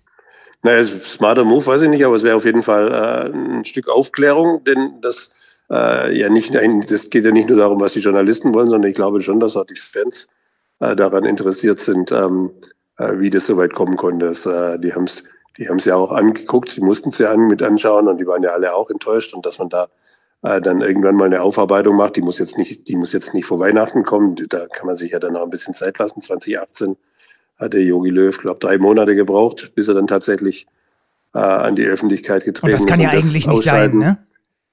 Nein, das sollte schon früher passieren. Also das äh, sollte dann schon ähm, im Januar irgendwo mal passieren, dass man dann äh, die, die Medien einlädt und dass dann Hansi Flick ähm, ja mal mal erzählt, was was aus seiner Sicht äh, gelungen war und vor allem was aus seiner Sicht eben nicht gelungen war, weil um es in künftig besser zu machen, ähm, ist der erste Schritt schon immer äh, eine kritische Bestandsaufnahme und äh, die sollte man nicht im Kümmerlein nur machen und äh, nichts nach außen dringen lassen, sondern da sollte man die Fans äh, schon mitnehmen. Und was eben bislang nach draußen gedrungen ist, das war ja unter anderem das Flick-Statement, nachdem Bierhoff gegangen wurde oder gegangen ist. Und aber eben, ich habe jetzt auch genau hingehört und hingeguckt, was Aki Watzke so gesagt hat. Und da fiel auch der Satz, bestimmte Dinge, wo wir nicht einer Meinung waren. Und da ging es dann ja auch um eine Bierhoff-Nachfolge, wo der Tenor von Aki Watzke was ich jetzt übrigens total interessant finde, dass man den plötzlich in so einem DFB-Kontext als starken Mann mit wahrnimmt und offensichtlich jetzt für die Zukunft immer mit dabei haben wird, wo er sagte, naja, das wird der Hansi, also das werden wir schon entscheiden, war, glaube ich, der Grundtenor. Siehst du da Konfliktpotenzial, weil mit Aki Watzke jetzt ein Mann mit ja nun nachgewiesenermaßen extrem starker Meinung auch in dieser Konstellation plötzlich mit drin ist? Also ich würde das Konfliktpotenzial auf gar keinen Fall auf Aki Watzke äh, beziehen. Also das Konfliktpotenzial äh, das ich sehe, das ähm, sehe ich in der Konstellation, die jetzt ähm, auftaucht. Also es war ja ganz klar, Hansi Flick und Oliver Bierhoff, die waren Big Buddies, die waren zusammen, äh, da war das Vertrauensverhältnis da. Ähm, das war auch ja eine Konstellation, wo Flick ähm, als Voraussetzung machen konnte, damit er überhaupt zum DFB kommt. Das hat sich jetzt geändert. Also ähm, äh, Hansi Flick wird nicht ähm, bestimmen können, wer sein Vorgesetzter wird. Das äh, muss er dann schon äh, den Leuten überlassen, die die Verantwortung tragen. Und das sind halt eben Bernd Neuendorf als DFB-Präsident und Aki Watzke als sein Vizepräsident und, äh, eben Vertreter der, der DFL. Äh, das ist ja nicht so, dass sich jetzt Aki Watzke auf irgendwas äh, profiliert. Das ist einfach sein Amt. Und äh, er füllt das aus. Und wenn wir uns äh, über diese Konstellation vielleicht wundern, warum er jetzt im deutschen Fußball so äh, den Ton angibt, da wundere ich mich tatsächlich, wie zurückhaltend, also wie fast ja überhaupt nie wahrnehmbar äh, der Branchenführer gerade äh, diese Krise äh, verfolgt, der FC Bayern. Da hört man keinen Piep. Kein Piep. Äh, das wäre früher undenkbar gewesen, dass sich äh, der Verein, äh, der im Prinzip die absolute Nummer eins in Deutschland ist, der die halbe Nationalmannschaft stellt, äh, dass ich von der Seite überhaupt nichts dazu höre, äh, weder äh, an Vorschlägen noch an äh, Analysen äh, da hätte ich schon erwartet, dass äh, Oliver Kahn da deutlich deutlich offensiver auftritt, wie das eben in, seiner, in der Vergangenheit auch seine Vorgänger äh, Karl-Heinz Rummenigge oder Uli Hoeneß gemacht haben. Ja, spannend. Da bringst du also so ein bisschen eine Verschiebung innerhalb des äh, Mächteverhältnisses mit rein. Und ich muss mich vielleicht auch einfach dran gewöhnen, dass Aki Watzke halt auch DFB-Vize ist und deswegen natürlich jedes Recht hat und auch sollte, äh, da seine Meinung äh, zum Besten zu geben. Oliver, dann sagen wir. Naja, wenn ich, das ist ja auch wichtig. Also es geht ja darum, dass, dass dort äh, der Verband und die Liga, äh, dass die gebündelt werden, um dort eine, eine bestmögliche und vor allem von allen getragene Lösung zu finden mhm. äh, auf dem auf den Positionen sowohl auf der Trainerebene, die ist gefunden, da gibt's ja wohl auch da gibt's auch einen großen Konsens zwischen allen Beteiligten, als auch eben jetzt ähm, in der Nachfolge von Oliver Bierhoff, ob das dann äh, wieder nur ein großer starker Mann ist, das glaube ich eher nicht, oder ob das zweigeteilt wird, das glaube ich eher. Ähm, in, in, in äh, einen Sportdirektor, der eben nur für die Belange der Nationalmannschaft ähm, zuständig ist und einen, der diese ganzen ja, konzeptionellen Dinge in der Akademie, vor allem auch die Nachwuchsförderung, das ist ein Thema, wo wir uns äh, einen ganzen Abend unterhalten können, wo ganz viel im Argen liegt, wenn ich jetzt Mannschaften sehe wie, wie Frankreich, was die für ein, für ein Reservoir an Spieler haben. Also äh, das vielleicht abschließend, also die Qualität des deutschen Kaders, die hätte locker ausgereicht, um in der Gruppe weiterzukommen. Aber die reicht nicht aus, um mit Mannschaften wie Frankreich äh, beispielsweise konkurrieren zu können. Na gut, also ich lese hier gerade noch, ne, Aki Watzke, der würde sich über äh, Olli Kahn im DFB-Präsidium freuen. Äh, mal gucken, wann da von den Bayern ein bisschen mehr zurückkommt. Das war Oliver Hartmann, uns zugeschaltet aus Katar. Ähm, genießt die Halbfinals, äh, WM-Halbfinals vor Ort begleiten zu dürfen, auch wenn ähm, ja natürlich genug schon darüber gesprochen wurde, wo dieser Ort bei dieser WM ist. Das ist was Besonderes und dann freuen wir uns, wenn wir dich bald hier wieder bei Kicker Meets Saison begrüßen dürfen. Gerne, immer wieder gerne.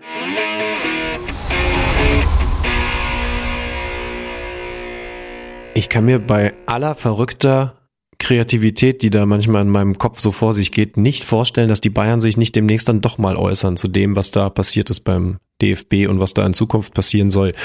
Aber das werden wir abwarten müssen und dann können wir drüber reden. Das war also Oliver Hartmann und jetzt habe ich noch einen kleinen Beitrag, habe ich mir auch extra notiert, denn wir haben euch ja zu Beginn dieser verrückten Weltmeisterschaft mit all den komischen Themen, die es da leider drumherum gibt, versprochen, dass wir euch Empfehlungen geben, wenn wir was aufschnappen, was wir in Sachen Berichterstattung, investigativen Journalismus zu dieser Weltmeisterschaft in Katar so erkennen.